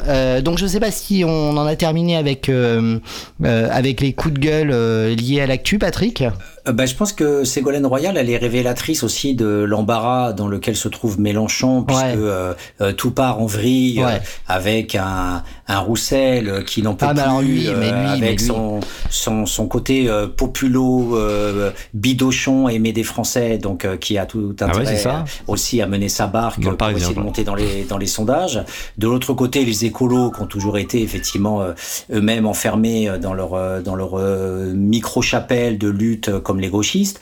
Et je, pense qu'effectivement, Mélenchon est un peu pitoyable d'aller rechercher une sorte de, de, de, fausse, euh, fausse communauté, de fausse NUPES à, à travers Ségolène Royal. Et je pense que s'ils courent tous à travers les européennes, je pense aussi c'est une histoire, euh, comme le disait le journal de la fin du 19e, euh, qui appelait ça euh, l'assiette au beurre. l'assiette au beurre européenne est tellement bonne, avec les, des, des indemnités parlementaires colossales, qui sont entre 15 000 et 20 000 euros, que effectivement, je pense que chaque parti est aussi intéressé par le fric. Et on le voyait bien quand il y avait des votes à l'Assemblée nationale unanimistes pour l'augmentation de salaire des indemnités parlementaires, pour le fait d'avoir une indemnité de chômage de 5 années après euh, le fait d'être sortant si t'es pas réélu et le fait d'avoir une indemnité à vie de l'équivalent de 10% euh, de l'indemnité parlementaire. Donc tous ces gens-là sont l'assiette au beurre et il y a aussi un côté qui me met très mal à l'aise, c'est le fait que euh, si on veut donner des, du, de l'alimentation au Front National et à tous les, les, les, les fachos qui veulent mettre en, en, cause un système pluraliste, eh bien voilà, ils ont qu'à continuer comme ça et effectivement ça, ça, ça alimente complètement la haine que l'on peut avoir du système représentatif, euh, qui n'est pas la haine du système représentatif, mais la haine des représentants qui s'en mettent plein les poches. Et je pense que les européennes, c'est l'occasion effectivement d'avoir du fric et d'avoir des très bonnes indemnités. Et, c'est, je pense, une des causes pour laquelle ils partent tous en ordre dispersé pour essayer, euh, euh, comme dans une course cycliste, euh, d'arriver le premier et d'avoir le maximum de thunes. Voilà. Donc je pense qu'il y a des causes infrastructurelles derrière ces histoires de d'unanimité, de communauté, de faire groupe, faire consensus, euh, qui euh, qui sont des habitus, euh, voilà, où ça se dit pas aux gens, c'est ça fait partie des des voilà des, des coulisses du métier politique. Et même moi, ce qui me semblait aussi important, c'était ce que Macron vient de dire. Macron convie les chefs de file des partis le 30 août pour, dit-il, converger sans reniement ni renoncement. alors c'est pas simplement les derniers soulèvements des cités qui sont au principe effectivement euh, de euh, cette prise de position, euh, je dirais un peu comme en 14 ou en 39. donc il y a un gouvernement d'union nationale. C'était cette expression débile, voilà, où les partis étaient quasiment interdits et on se regroupe tous quasiment dans une sorte d'autoritarisme convergent et, et, et, accepté. Pourquoi Pourquoi Macron? Alors évidemment, Macron au premier niveau est intéressé parce qu'il donne l'impression d'être un chef d'État pacificateur.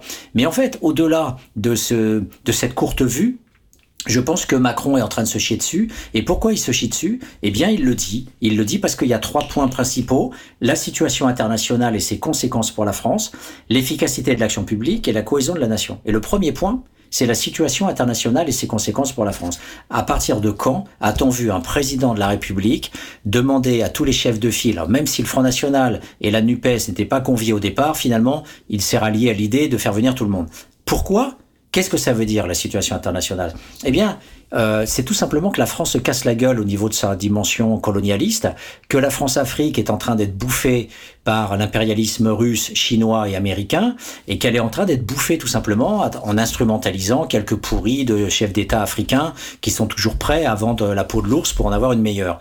Donc on est à l'heure actuelle dans une situation qui fait très peur à la France parce que tous ces gros débilos de technocrates qui nous ont vendu le nucléaire depuis De Gaulle, n'oublions pas que De Gaulle était l'ami des Russes et qu'à aucun moment De Gaulle s'est dit qu'il pouvait y avoir un danger pour la France en faisant le tout nucléaire parce qu'on avait des, une amitié euh, inébranlable avec les Russes, euh, et ça, De Gaulle a jamais changé sa, sa position, et il s'est dit, voilà, on aura toujours l'uranium de l'Azerbaïdjan, euh, qui est notre premier fournisseur d'uranium. Et comme tous ces gros débiles d'EDF et ces polytechniciens à la mort moelle euh, ont tout misé sur le nucléaire, eh bien, on perd le Niger, qui est notre deuxième fournisseur d'uranium, et on est obligé d'être à quatre pattes euh, pour sucer la Russie et pas être trop méchant par rapport à l'Ukraine, parce que l'uranium de l'Azerbaïdjan est en enrichi en Russie et convoyé par bateau jusqu'au port du Havre. Donc on est en fait sur un mensonge absolu sur l'indépendance de la France qui n'existe absolument pas, même si on a une bombe qui est faite aussi avec de l'uranium.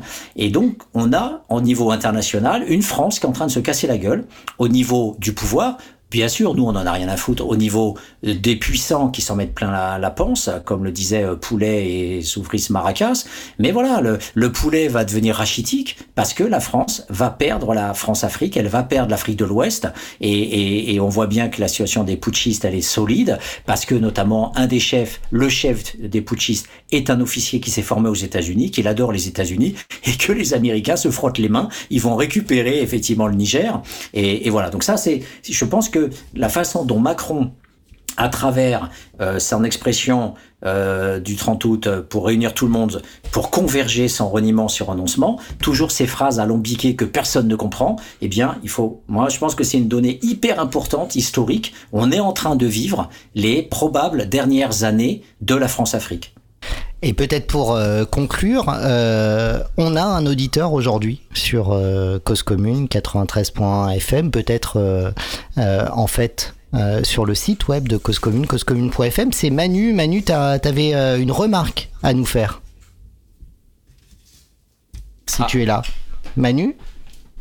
Ah bah en fait il est parti. Bah, finalement il s'est dit euh, non je vais pas euh, je vais je vais pas je vais pas parler donc on n'avait pas vraiment de dire quoi je, je sais pas ah, il avait il avait une il avait une remarque à nous faire. On mais, rappelle Manu. Hein. Euh, mais peut-être que peut-être que si en fait. Ouais, ah. Manu Ah, ouais, ah voilà, ben oui. il faut appuyer sur le bon bouton, Olivier, je vais te former. Ouais, vas-y, forme-moi. Donc, euh, bah, déjà, bonjour à tous et, Salut. et merci pour cette émission, hein, franchement, euh, qui est très intéressante. Euh, je voulais revenir sur la Russie et, euh, et le- la mort de Ouais. Trigogine ou Ouais. j'écorche peut-être un petit peu. son Non, non, c'est pas mal, Prigogine, ouais.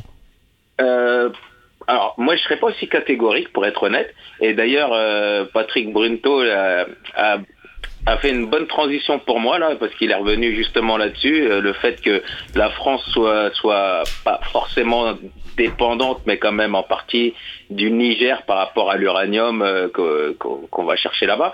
Je dirais que euh, Poutine a peut-être des raisons de- de- d'avoir éliminé Trigogine, mais c'est pas le seul. Je pense que les Américains, bah, ils, ont- ils nous ont fait le coup avec le pipeline il y a quelques il y a quelques mois là. Euh, je pense que les, les Ukrainiens, bah, c'est bien de, de faire parler de, de, de Poutine en le mal absolu. Je dis pas que Poutine c'est quelqu'un de très bien. hein. Mhm. pas- pour moi, c'est c'est bah, comment dirais-je, euh, tous une bande de voleurs. hein. donc euh, que ce soit l'un ou l'autre, euh, bah, Ce que, ce que tu veux dire, c'est que euh, dans le contexte actuel, la, la France avait autant de raisons de, de, de niquer euh, Prigogine, qui, euh, on le sait, euh, est aujourd'hui installé euh, en, en- en Afrique. Hein, pour le- Exactement. voilà. Euh, que, Alors, euh, que Poutine, pour, euh, pour le crime de lèse-majesté que euh, Prigogine a, a réalisé en, en- il, y a, il y a quelques semaines maintenant. Exactement. Je pense que, comment dirais-je, euh, euh, c'est- c'était un double coup politique. Je dis pas que c'est le cas, hein, mais euh, ça, ça aurait pu, ça aurait pu l'être. Ça peut, ça peut l'être même. Ouais, ouais, non, mais j'entends ce que tu dis.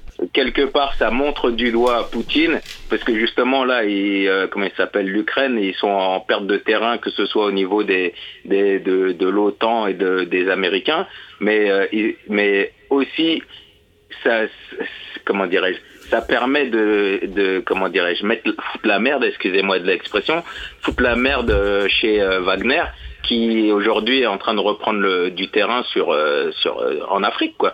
Et donc quelque part, pour l'instant qu'ils sont que, la tête est décapitée, eh ben ça, ça redonne un peu de champ libre aux Français pour pour se réinstaller. Donc c'est peut-être aller vite en besogne que d'accuser que d'accuser Poutine. Peut-être peut-être est-ce Poutine, Ouais. peut-être n'est-ce pas Poutine. Ouais, ouais, non, mais je, je, je, je- j'entends parfaitement ton, ton, ton point de vue. T'en penses quoi, Patrick? Oui, c'est une très belle analyse et effectivement, quand on voit la capacité de la France à tuer des chefs d'État en Afrique, euh, Oui, bah le Euh, dernier. ou euh, les Sarkozy, Américains, hein, Voilà, et, et- et donc euh, bon, euh, on sait que Mitterrand, euh, qu'on a qualifié de grand homme d'État, était un tueur euh, parfait. Comme ministre de la Justice en Algérie, il est responsable de la guillotine de plus de 50 Algériens en, en décision individuelle de ministre de la Justice euh, et d'un Français, qui n'a commis aucun, aucun- aucune mort. hein. il a juste posé des bombes qui n'ont pas explosé d'ailleurs sur un bâtiment public. Et, et- donc nos chefs d'État, voilà, sont les mains tachées de sang, c'est clair. Et, et Sarkozy en Libye, effectivement, pour euh, effacer ses traces par rapport à l'affaire libyenne et à Kadhafi, a mouillé. euh, voilà, et on se souvient de Nasser en Égypte quand les Anglais et les Français ont essayé de, se réapproprier le canal de Suez, qui n'était pas pour eux important autrement que pour les capitalistes anglais et français qui détenaient des capitaux sur le canal de Suez. Je rappelle que chaque bateau qui passe au canal de Suez, c'est 300 000 euh, euros de taxes par bateau.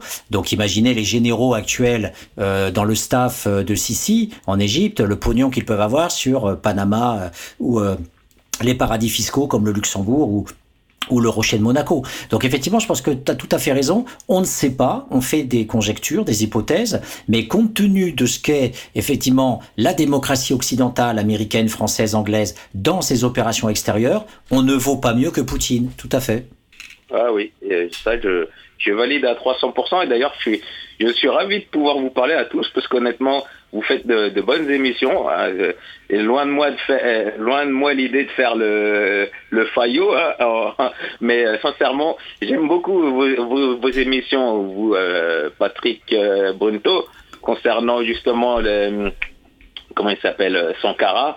Euh, vous en avez fait plusieurs. Je les ai peut-être pas toutes euh, toutes suivies, mais euh, à chaque fois, j'ai j'ai trouvé que c'était très pertinent et, et sincèrement, euh, comment dirais-je, euh, je suis antillais hein, et euh, pour tout vous dire, venant d'un blanc, ah, il n'y a pas de racisme dans ce que je viens de dire, mais c'est plus pertinent que certains noirs que je vais pouvoir écouter à, comment dirais-je, à certains moments. Donc, euh, bon, je tenais à le dire puisque je vous ai en ligne. hein.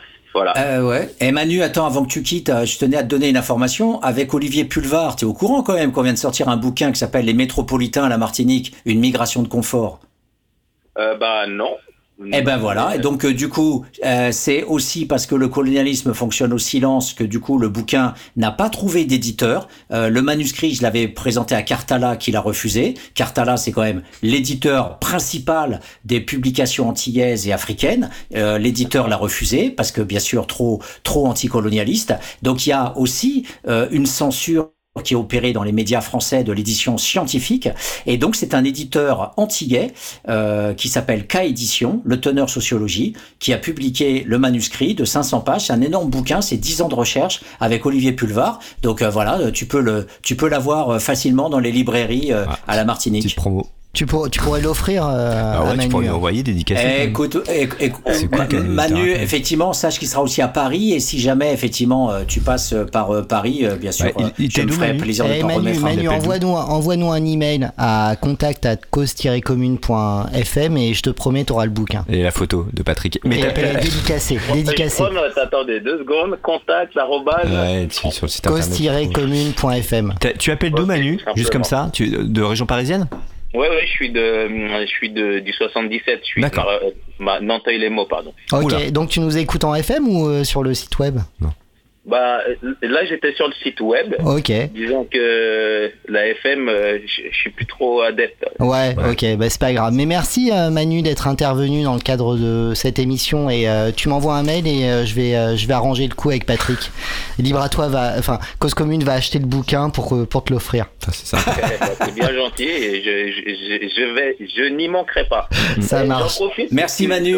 Il m'a parlé de son bouquin. Ouais. Pour tout, pour tout dire, moi, je, bah, je- j'ai essayé de m'intéresser un petit peu à. Je suis pas historien, je suis rien de tout ça, hein, mais euh, j'ai essayé un peu de m'intéresser à tout ça parce que pour tout vous dire, en, tant que Français, je connais toute l'histoire. Enfin, toute l'histoire. Je connais bien l'histoire de France. euh, et de, de l'Europe, je dirais, euh, à, à commencer par, je sais pas moi, Alexandre le Grand jusqu'à jusqu'à Napoléon, je sais rien.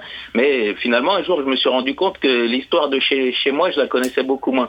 Donc j'ai commencé à m'y intéresser. Je suis tombé sur euh, sur Toussaint l'ouverture qu'on qu'on apprend aujourd'hui à l'école, mais qui est euh, de mon temps, parce que je suis plus tout jeune. Euh, de mon temps, euh, j'ai jamais entendu parler de lui.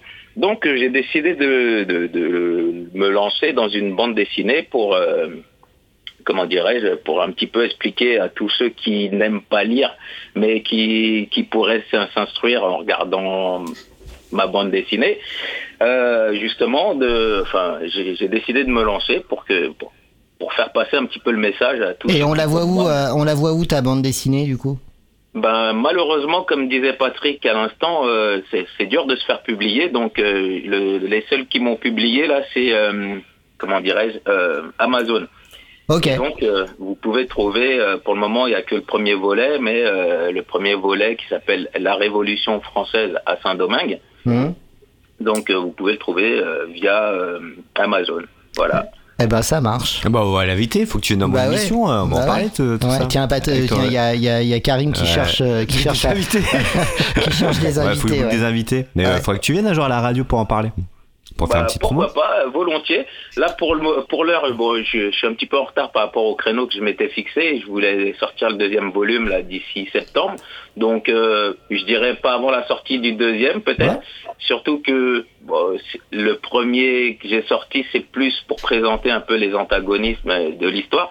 Enfin.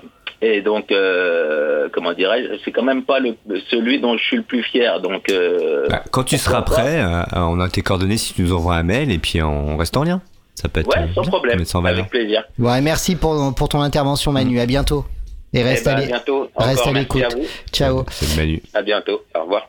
Au revoir, Manu. Il y a Et quand du même des coup, auditeurs le du- dimanche après-midi. Bah oui, bah, bien. mais bien sûr. Et du coup, euh, du coup, euh, du coup, du coup, Patrick, euh, est-ce qu'on en a terminé avec les coups de gueule euh, Moi, je voudrais dire. Alors, Ouais. non, non, il faut Non, qu'on mais parle non, de mais, Darmanin. Il Ah. faut parler de Darmanin. Mais je crois que Karim voulait. euh, non, non, mais introduire après, Darmanin. après, oui, non, je vais Non. pas introduire euh, Darmanin, mais euh, si, si, alors, oui, alors Darmanin, en effet, il, il fait une, une réunion aujourd'hui, c'est ça, Oui. Euh, voilà, à Tourcoing, je crois, Oui. dans son fief. Euh, Il y a un petit côté un peu dissident, un petit peu, voilà, qui plane, et Bah, Macron, le mec, du c'est- coup- le mec croit avoir des ailes là, puisque ah bah, le- Ouais. il a été adoubé. puisqu'il a été adoubé par euh, Bernard. Arnault, euh, donc euh, voilà, il a raté le premier ministériat, euh, mais bon, en même temps, euh, rarement un premier Le ministre est devenu président, président. Mm. donc euh, why not? Euh, Mais en tout cas, euh, voilà, le, le mec se sent se sent Ah, pousser il est des ailes, ouais. Et donc Ouais. du coup, euh, Macron a envoyé Elisabeth Borne euh, à cette réunion ce soir. c'est vrai en plus, elle a bien clôturé la réunion, elle s'est invitée toute seule, elle n'était pas invitée à la base. Bon, Donc, en voilà. revanche, on sait qu'il y en a un qui sera pas candidat, a priori, vu euh, les euh, trucs pourris qu'il fait euh, pour sa rentrée politique.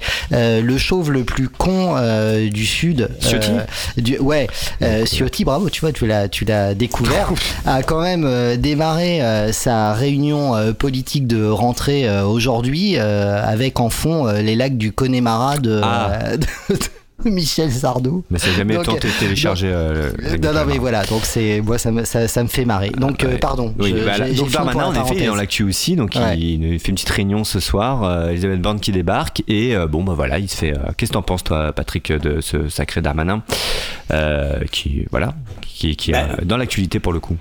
Ben, je, je- pense que le, son positionnement est à peu près identique à celui de Macron, c'est-à-dire que Macron était un type euh, euh, qui a été euh, positionné par le système bancaire, euh, notamment Rothschild, et aussi par la grande bourgeoisie de manière générale pour faire de l'ultralibéralisme.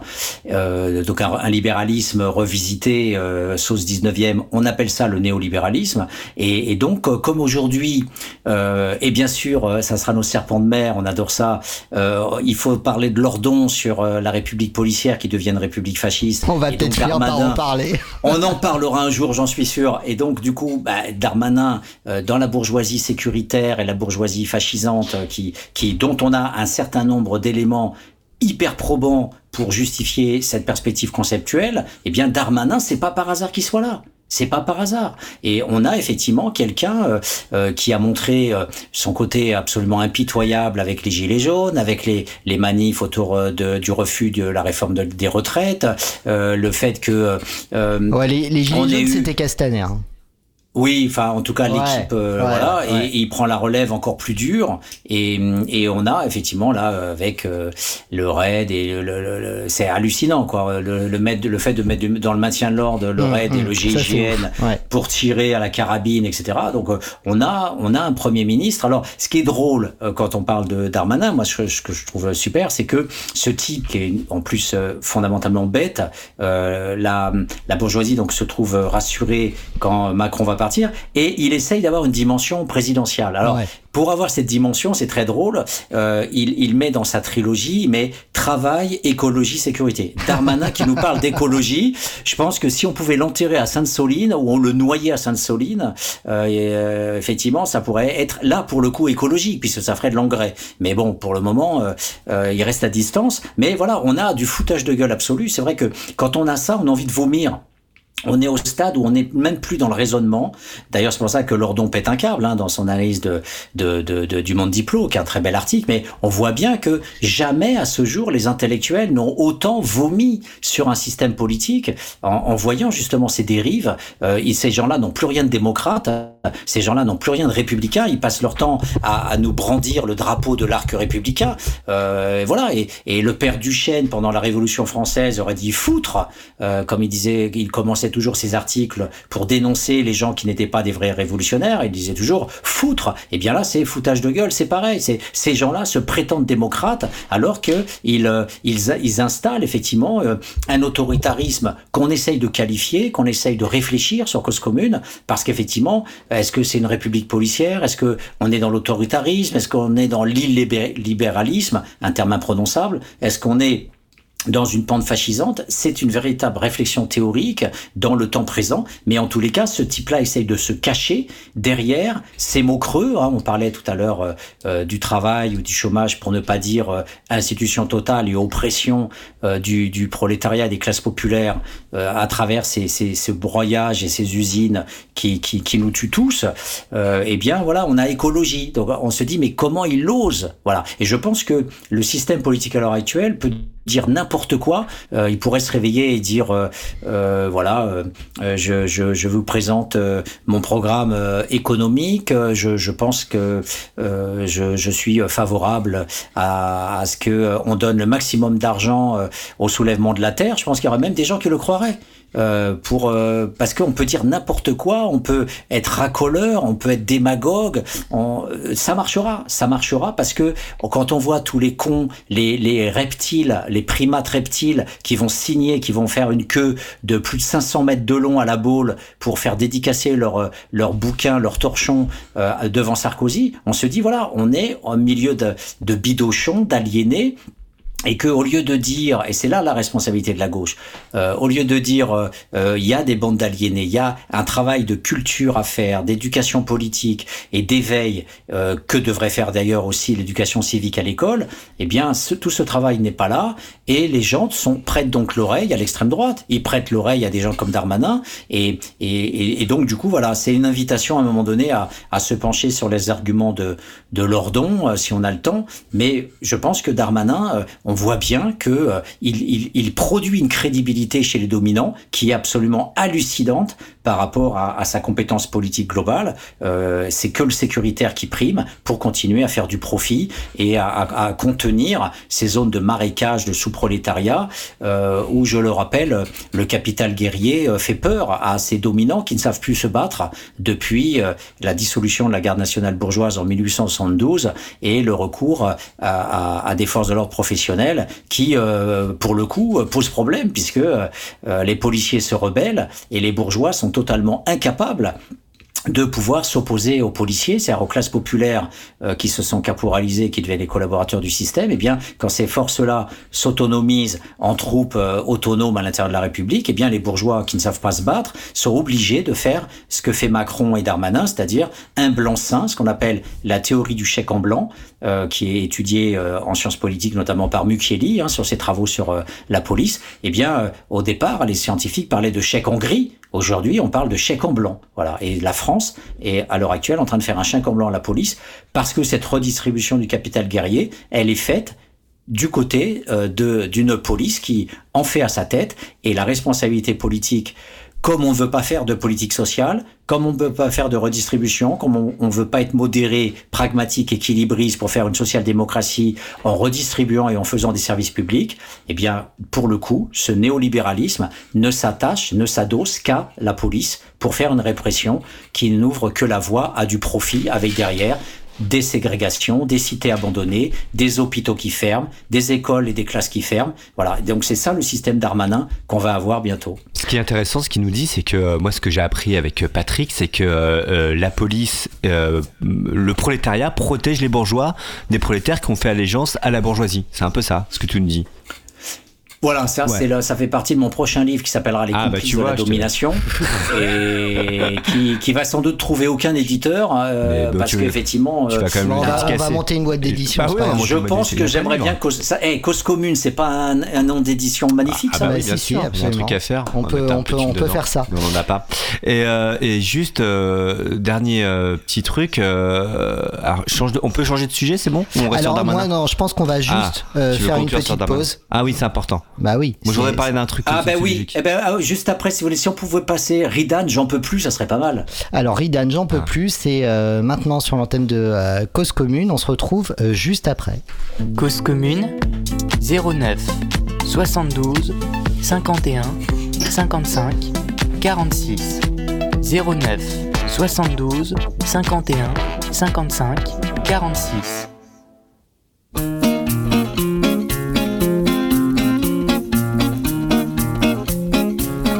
Je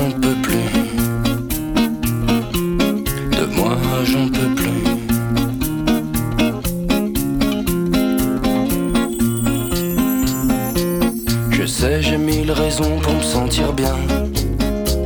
Pourquoi j'ai ce goût amer qui me vient de loin? Je la vois leur vie en rose mais j'y crois plus.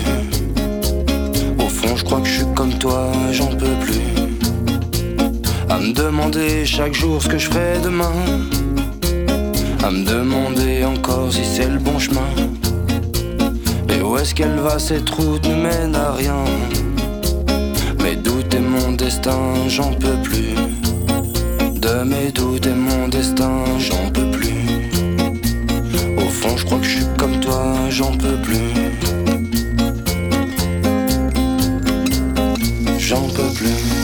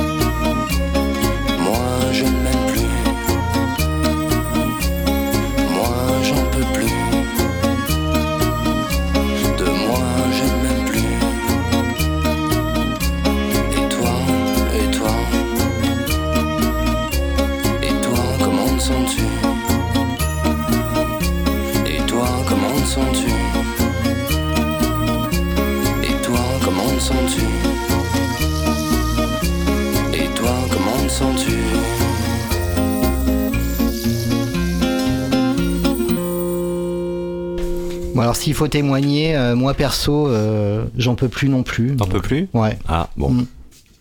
Voilà, c'est tout. Euh, c'est Radio Cause Commune. On est là, on est là jusqu'à euh, jusqu'à 16h si tout se passe bien.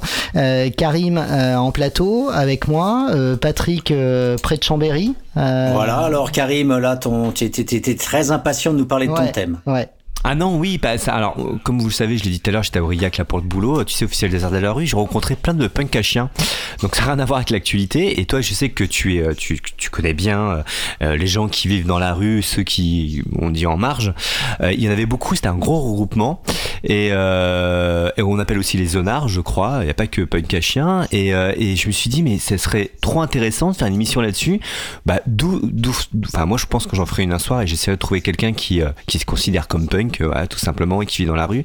Et, d'où vient, en fait, ce, ce- en quelques minutes, parce que je vais pas bouffer toute l'émission, bah, voilà, ces groupes qui se réunissent, qui vivent dehors, qui squattent, qui sont, et je me suis un peu renseigné. Le fait qu'ils aient un chien, c'est aussi pour un peu se maintenir socialement quand même dans la société, qui leur permettent d'avoir voilà un, être, je sais pas, où on peut s'occuper, etc. Et, et d'où ça vient en, quelques mots Et parce qu'il y en avait beaucoup là-bas, il y en avait partout. ils étaient plutôt cool, hein. Bon, ils étaient fracassés à 7h30 du matin, ça tisait toute la journée, ça prenait plein de trucs. Et, et voilà, c'était la petite question sociologue que tu es. Est-ce que, euh, est-ce que euh, euh, ils ont pu un petit peu parler de leurs chiens? Alors, pas trop. Il y en avait une qui avait 10 chiens à un moment donné. C'était incroyable. J'ai pas trop échangé sur leurs chiens. Hmm. Parce que mais ça, c'est un thème. c'est un thème qui, en fait, c'est un, des premiers fils en fait qu'il faut qu'il faut tirer. En fait, les sociologues, notamment les sociologues petits bourgeois comme Robert Castel, etc., qui n'ont jamais rencontré un seul pauvre de leur vie, qui n'ont jamais fait de terrain d'ethnographie, et d'ailleurs, je règle mes comptes parce que euh, je ferai aussi sans doute un bouquin sur les comptes pour, euh, dire qu'il y a beaucoup d'imposteurs. alors, juste une parenthèse. Alors juste une parenthèse, tu peux faire, euh, tu peux régler tes comptes, mais tu peux aussi louer les travaux de Christophe Blanchard et notamment rappeler, rappeler l'épisode 9 euh, des mondes rêvés de Georges. Ah voilà. et, et donc du coup, euh, du coup donc euh, Robert Castel parle de désorganisation. Et il y a des sociologues américains aussi qui disent que les dominés sont désorganisés. Alors c'est à la fois vrai et faux. C'est vrai quand la désorganisation fait que la fille est violée à 15 ans, elle se retrouve enceinte, et que le sous-prolétaire euh, de gang essaye de tout faire pour ce qu'on appelle les descent families euh, soient brisés encore plus, et que les filles soient prostituées, et que les garçons fassent du trafic de drogue. Donc il y a toute une lutte dans le sous-prolétariat entre ceux qui sont dans la dans les économies parallèles et ceux qui essayent de continuer à l'école, etc. Et, et donc euh, euh, et donc des sociologues disent désorganisés. Et Castel, pour penser les marges, dit voilà euh, ces gens-là sont désorganisés. Et tous les travailleurs sociaux en France toute la sociologie française, elle est structurée autour les dominés sont désorganisés. Or, les travaux notamment de Christophe Blanchard ont montré que les, dominés, les sous-prolétaires, ceux qui sont hors du système euh, du prolétariat et du capitalisme, et qui souvent le font pour se, virer et se, tirer de ce système-là, euh, eh bien, euh, développent des liens sociaux parfaitement ordinaire, euh, avec une vie sociale qui notamment passe par le chien. Et les chiens ont des portées, ont des bébés, et les jeunes euh, se passent les, les portées, se passent les, les rejetons, et, et, quand ils tournent en, Europe, parce qu'ils tournent pas qu'en Et donc c'est une façon de créer des familles en fait ça crée, ça crée des liens sociaux à travers mmh. les chiens. Mmh, et ça, c'est la thèse de Christophe Blanchard, euh, qui n'est pas paru, hélas. Euh, il a écrit des bouquins, mais il n'a pas publié sa thèse sur cette dimension-là. Et c'est très enrichissant. Et, et euh, loin d'être désorganisé, en fait, euh, comme je le dis, il y en a qui peuvent effectivement être complètement défoncés avec des drogues dures, d'autres qui peuvent être prostituées, qui vont finir complètement désinguées par, par tous les mecs qui vont leur sauter dessus et tout ça. En tout cas, pour celles qui ne le revendiquent pas, comme Cabiria à Lyon, mmh. qui sont travailleuses du sexe, etc. Bon, il y en a aussi qui sont complètement désingués par les réseaux albanais, etc. Donc, tu as du désorganisé et tu as de l'organisé. Et parmi les organisés, eh bien, le routard est intéressant parce qu'il fait, il, représente la, figure la figure de ce qu'on appelait auparavant le cheminot et que les dominants appelaient le vagabond, sans foi ni loi, sans feu ni lieu. Le vagabond qui était la, la, façon dont les dominants se représentaient, celui qui n'était pas pris par le, le système féodal ou par le système capitaliste naissant. Il était hors attache et il n'y a pas quelque chose qui fait plus peur aux bourgeois, à l'élite, que quelqu'un qui est sans attache. Et donc le routard, c'est quelqu'un qui revendique le fait d'être sans attache et qui préfère effectivement circuler sur le territoire, aller dans les festivals, faire les travaux saisonniers, aller à droite à gauche pour euh, par exemple être saisonnier en hiver dans les, les stations de ski pour être plongeur, et puis l'été faire les vendanges la plupart du temps, faire des petits boulots. Et donc, ces routards-là sont un pied dans l'économie, un pied hors de l'économie, et, et, donc il y a, y a pas comme ça, euh, euh, bah, il faut le savoir, hein, les arrêts anti-mendicité de, mm. de La Rochelle, notamment, euh, c'était un maire socialiste euh, qui avait lancé ces arrêts anti-mendicité. Il y avait Médecins à Nice qui avait aussi euh, pris de force les, oui, et puis le, Le, dernier à Angoulême qui, qui a été, d'ailleurs, hein, cet arrêté a été, ouais, a été cassé euh, par, euh, par la Cour administrative euh, qui concernait le fait de ne pas pouvoir être assis. voilà. Et il faut savoir qu'aux États-Unis, si jamais tu donnes un dollar à un SDF dans certains États américains, notamment à San Francisco, à Los Angeles, etc., il y a beaucoup de villes en fait qui interdisent l'aide financière au SDF. Et si tu es pris la main dans le sac par un policier, tu peux être emprisonné parce que tu as aidé une personne. Seules les associations avec une carte officielle peuvent gérer euh, le, le, SDF hein, euh, et, et, lui donner à manger ou le convoyer vers un centre d'hébergement d'urgence. Donc en fait, c'est l'ensemble de l'espace bourgeois occidental euh, qui a, a, mis au travail forcer l'ensemble des, des, gens, en fait, euh, qui a créé le prolétariat. On, retombe sur Marx et le capital. Et, et, donc, tous ceux qui ne travaillent pas sont systématiquement traités de feignants. C'est pour ça que toute la classe politique, ce qu'on appelle l'arc républicain, euh, sont tous inféodés à, à la pensée dominante bourgeoise et sont tous de manière unanime à part la NUPES, sont tous unanimes à dire que le type qui touche le RSA est un feignant, un assisté, un type qui coûte cher à la collectivité, un type qu'il faut forcer à travailler, c'est ce qu'on appelle le workfare aux États-Unis. Si au bout de trois euh, propositions d'embauche, même si c'est pas ton domaine de compétence et ta qualification, euh, eh bien si tu n'acceptes pas ce boulot-là, tu euh, seras rejeté à vie du système euh, de l'État-providence qui n'est déjà pas tellement sophistiqué aux États-Unis, mais c'est le, c'est le cas au, en Angleterre qui a suivi les États-Unis, et ça arrive en France. Voilà, ça arrive en France. Donc euh, du coup, euh, ces gens-là sont un peu tranquilles parce que souvent ils sont hors système RSA, ils s'en ils s'en foutent, ils, ils, sont ils préfèrent être libres. Et le problème que ça pose, bien sûr, l'éternel problème que ça pose, c'est que euh, si t'as pas les petits boulots et si t'as pas euh, des moyens de, soit tu vends de la drogue, soit tu fais la manche, mmh. soit tu voles. Et c'est pour ça que il y a toujours chez les dominants, et c'est pour ça que Darmanin réapparaît dans le discours, il y a toujours une, une mise en danger derrière ce routard, derrière ce SDF, derrière ce vagabond, ce SDF, ce sous-prolétaire, parce que une partie d'entre eux recourent euh, au prélèvement direct, donc au vol, et, et donc vont être qualifiés de délinquants. Et c'est ce qui permet aux dominants, qui monopolisent l'argent, qui monopolisent un système Afrique, ce qu'on appelle le capitalisme, hein, c'est le capital, donc euh, qui monopolise le capital culturel, n'oublions pas euh, économique, et même le capital euh, culturel, c'est ça donne la porte à travers un diplôme à du capital économique. Donc on est une société de fric et d'argent. C'est ce qu'on appelle, ce que moi, c'est ce que j'appelle la monétarisation. Et ah, le fait d'avoir travaillé aux Antilles pendant dix ans, euh, ben, je me suis rendu compte qu'en fait, il y avait plein d'Antillais, et Manu là m'écoute, euh, il y avait plein d'Antillais qui sont hors, hors du système. Euh, monétaire et ce sont essentiellement les rastas.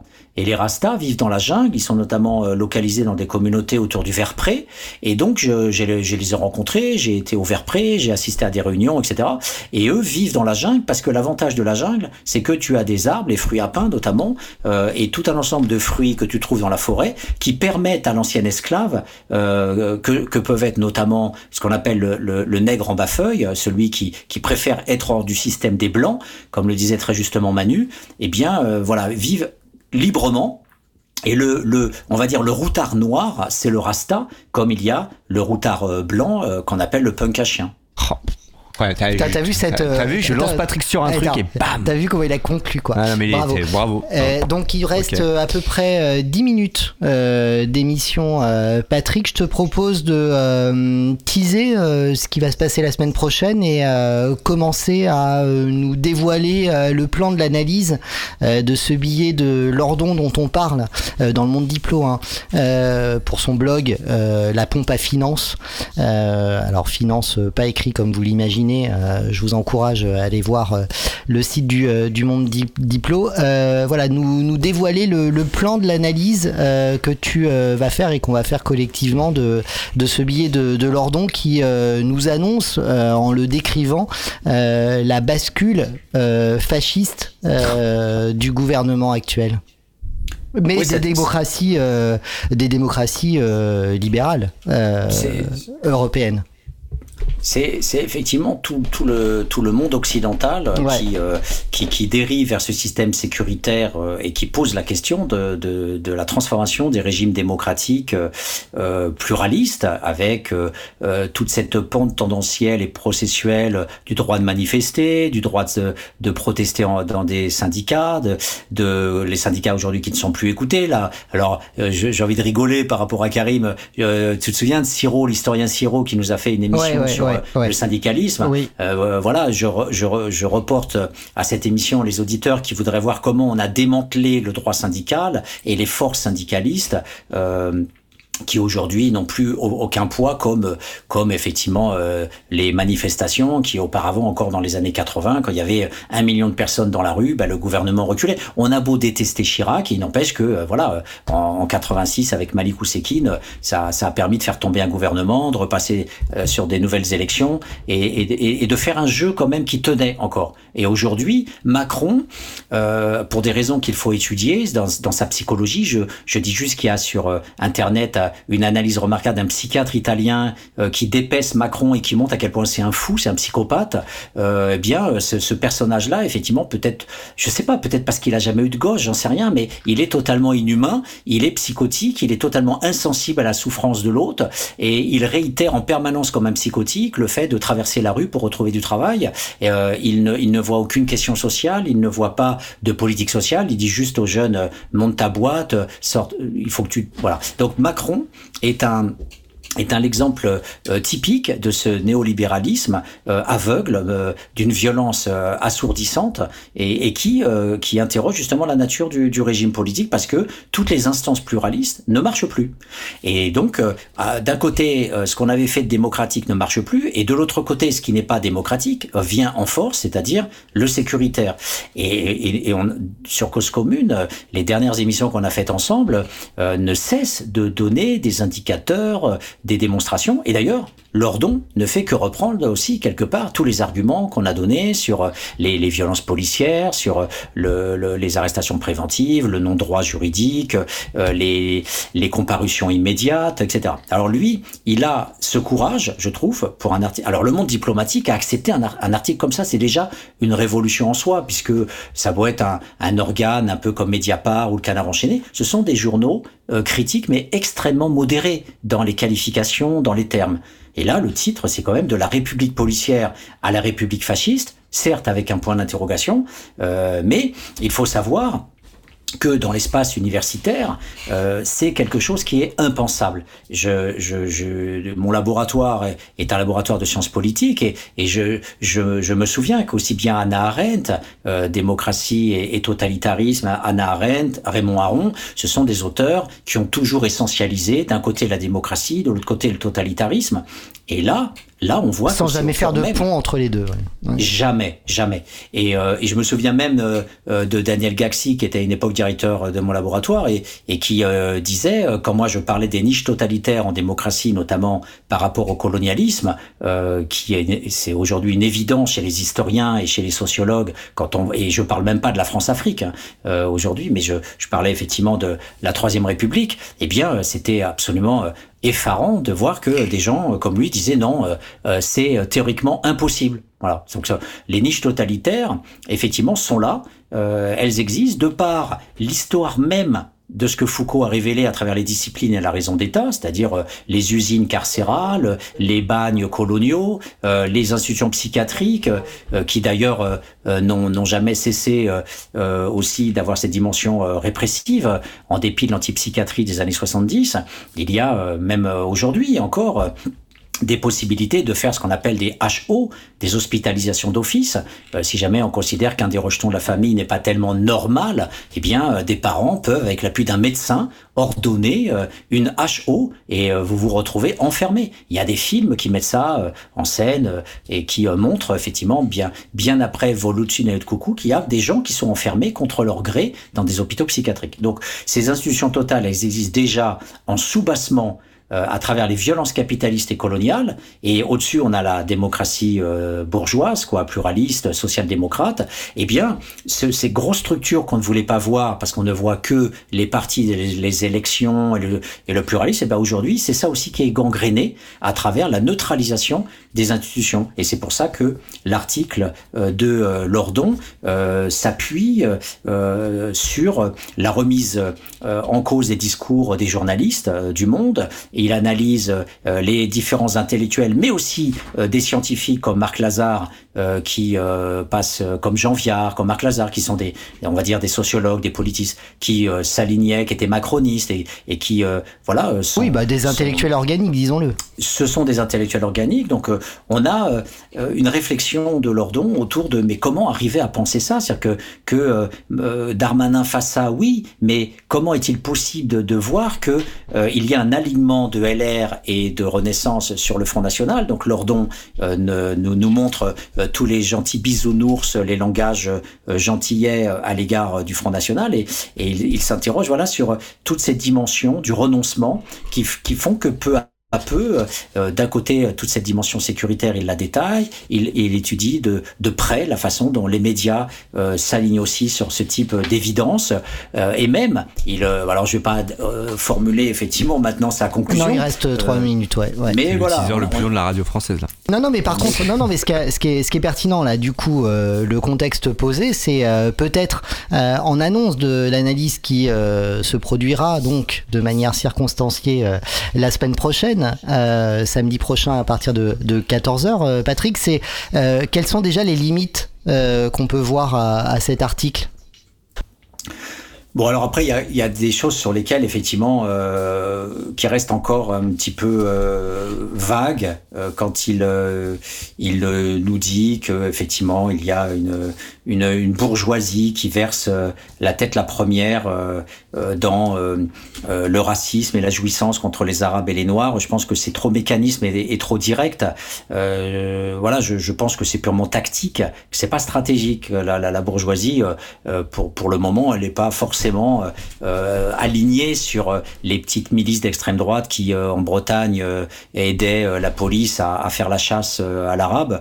Je, pense que voilà, tous, tous ces gens-là sont quand même formés pour essayer d'avoir à la Bernard Arnault ou, à LVMH un, système qui se tient pour qu'on puisse toujours circuler dans la ville sans qu'il y ait ouais, mais le dénominateur commun c'est pas c'est pas tout simplement le, le libéralisme économique si, si, si, complètement, mais qui, euh, je pense, est purement euh, circonstanciel. Oui, absolument, oui, j'entends ça, ouais, ouais. Voilà, c'est, c'est, c'est pas forcément. Euh, pas idéologique c'est pas idéologique. Voilà, je mm. pense que c'est pas idéologique. Alors que dans, quand on voit euh, Lordon, je pense que c'est un peu, c'est un peu mécanisme. Et justement, ce qu'on n'a pas en sociologie, parce que c'est très compliqué, et même chez les travaux des Pinson Charlot, on n'a pas encore aujourd'hui des, des, des, entretiens précis euh, des PDG, des grandes banques ou des, des dirigeants, des actionnaires euh, et des, et des patrons des, des grandes sociétés multinationales euh, du CAC 40 pour savoir voilà réellement quelles sont leurs structures idéologiques et, et, et voilà parce que c'est secret parce que tous ces gens-là se voient en coulisses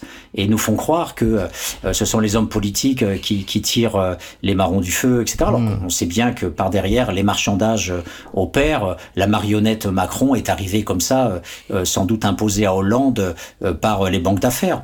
Mais voilà, c'est ça qui nous manque en fait. Et, et c'est bien le problème. C'est comment un journalisme d'investigation, euh, dont on voit qu'il fonctionne remarquablement bien avec Mediapart pour l'affaire libyenne, quand on sort de la notion d'affaires et qu'on veut aller vers des routines, comment effectivement les journalistes peuvent rentrer euh, hmm. dans ces, ces, ces, élites, dans ces mondes cachés du 7e arrondissement et, et, des paradis fiscaux, pour arriver à voir effectivement comment euh, ils, euh, ils peuvent se positionner par rapport à ces offres politiques.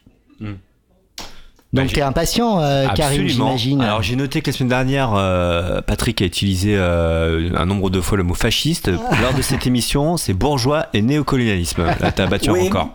Mais le fascisme, de, Lordon en parle bien, par exemple, quand, quand on a, euh, je vous parlerai aussi, parce qu'il faut en parler euh, en, en, parallèle de Lordon, il faut parler par exemple de la circulaire. On a, on sait très bien que euh, la loi de Cazeneuve sur le, ce, ce mot absolument monstrueux qui est typique du fascisme, c'est-à-dire si tu es susceptible de pouvoir euh, euh, agresser physiquement et mettre en danger la vie du policier, susceptible. Voilà, ça c'est typiquement des lois qui sont de, de, nature fasciste. Et je vous évoquerai la circulaire aussi euh, d'application euh, qui est absolument monstrueuse. Et ce sont effectivement les positions du chef de la police nationale et de la NUPES, du préfet de police, euh, qui ont été positionnées par Darmanin contre Macron. Cette remise en cause de la hiérarchie de l'ordre républicain, c'est tout ça qui montre qu'il y a un, un immense brouillage des cadres habituels de la social-démocratie. Eh bien, euh, super teasing pour la semaine prochaine. ouais. Merci Patrick, Merci, euh, Patrick. d'être intervenu depuis euh, ton euh, week-end euh, montagnard. Merci euh, Karim euh, d'être euh, Ah, venu nous plaisir. rejoindre euh, dans le studio. On se quitte. Merci Karim et Olivier, à bientôt. On se quitte et on se retrouve la semaine prochaine avec Gargantua, La mort avec toi pour un remix euh, de Bilks et euh, bah, les programmes continuent sur euh, Cause Commune. On se retrouve la semaine prochaine. Bisous, ciao ciao. Que je sois je veux juste tout niquer, je veux juste tout niquer, tout niquer, tout niquer. Dans la joie et la gaieté, que la mort soit féconde.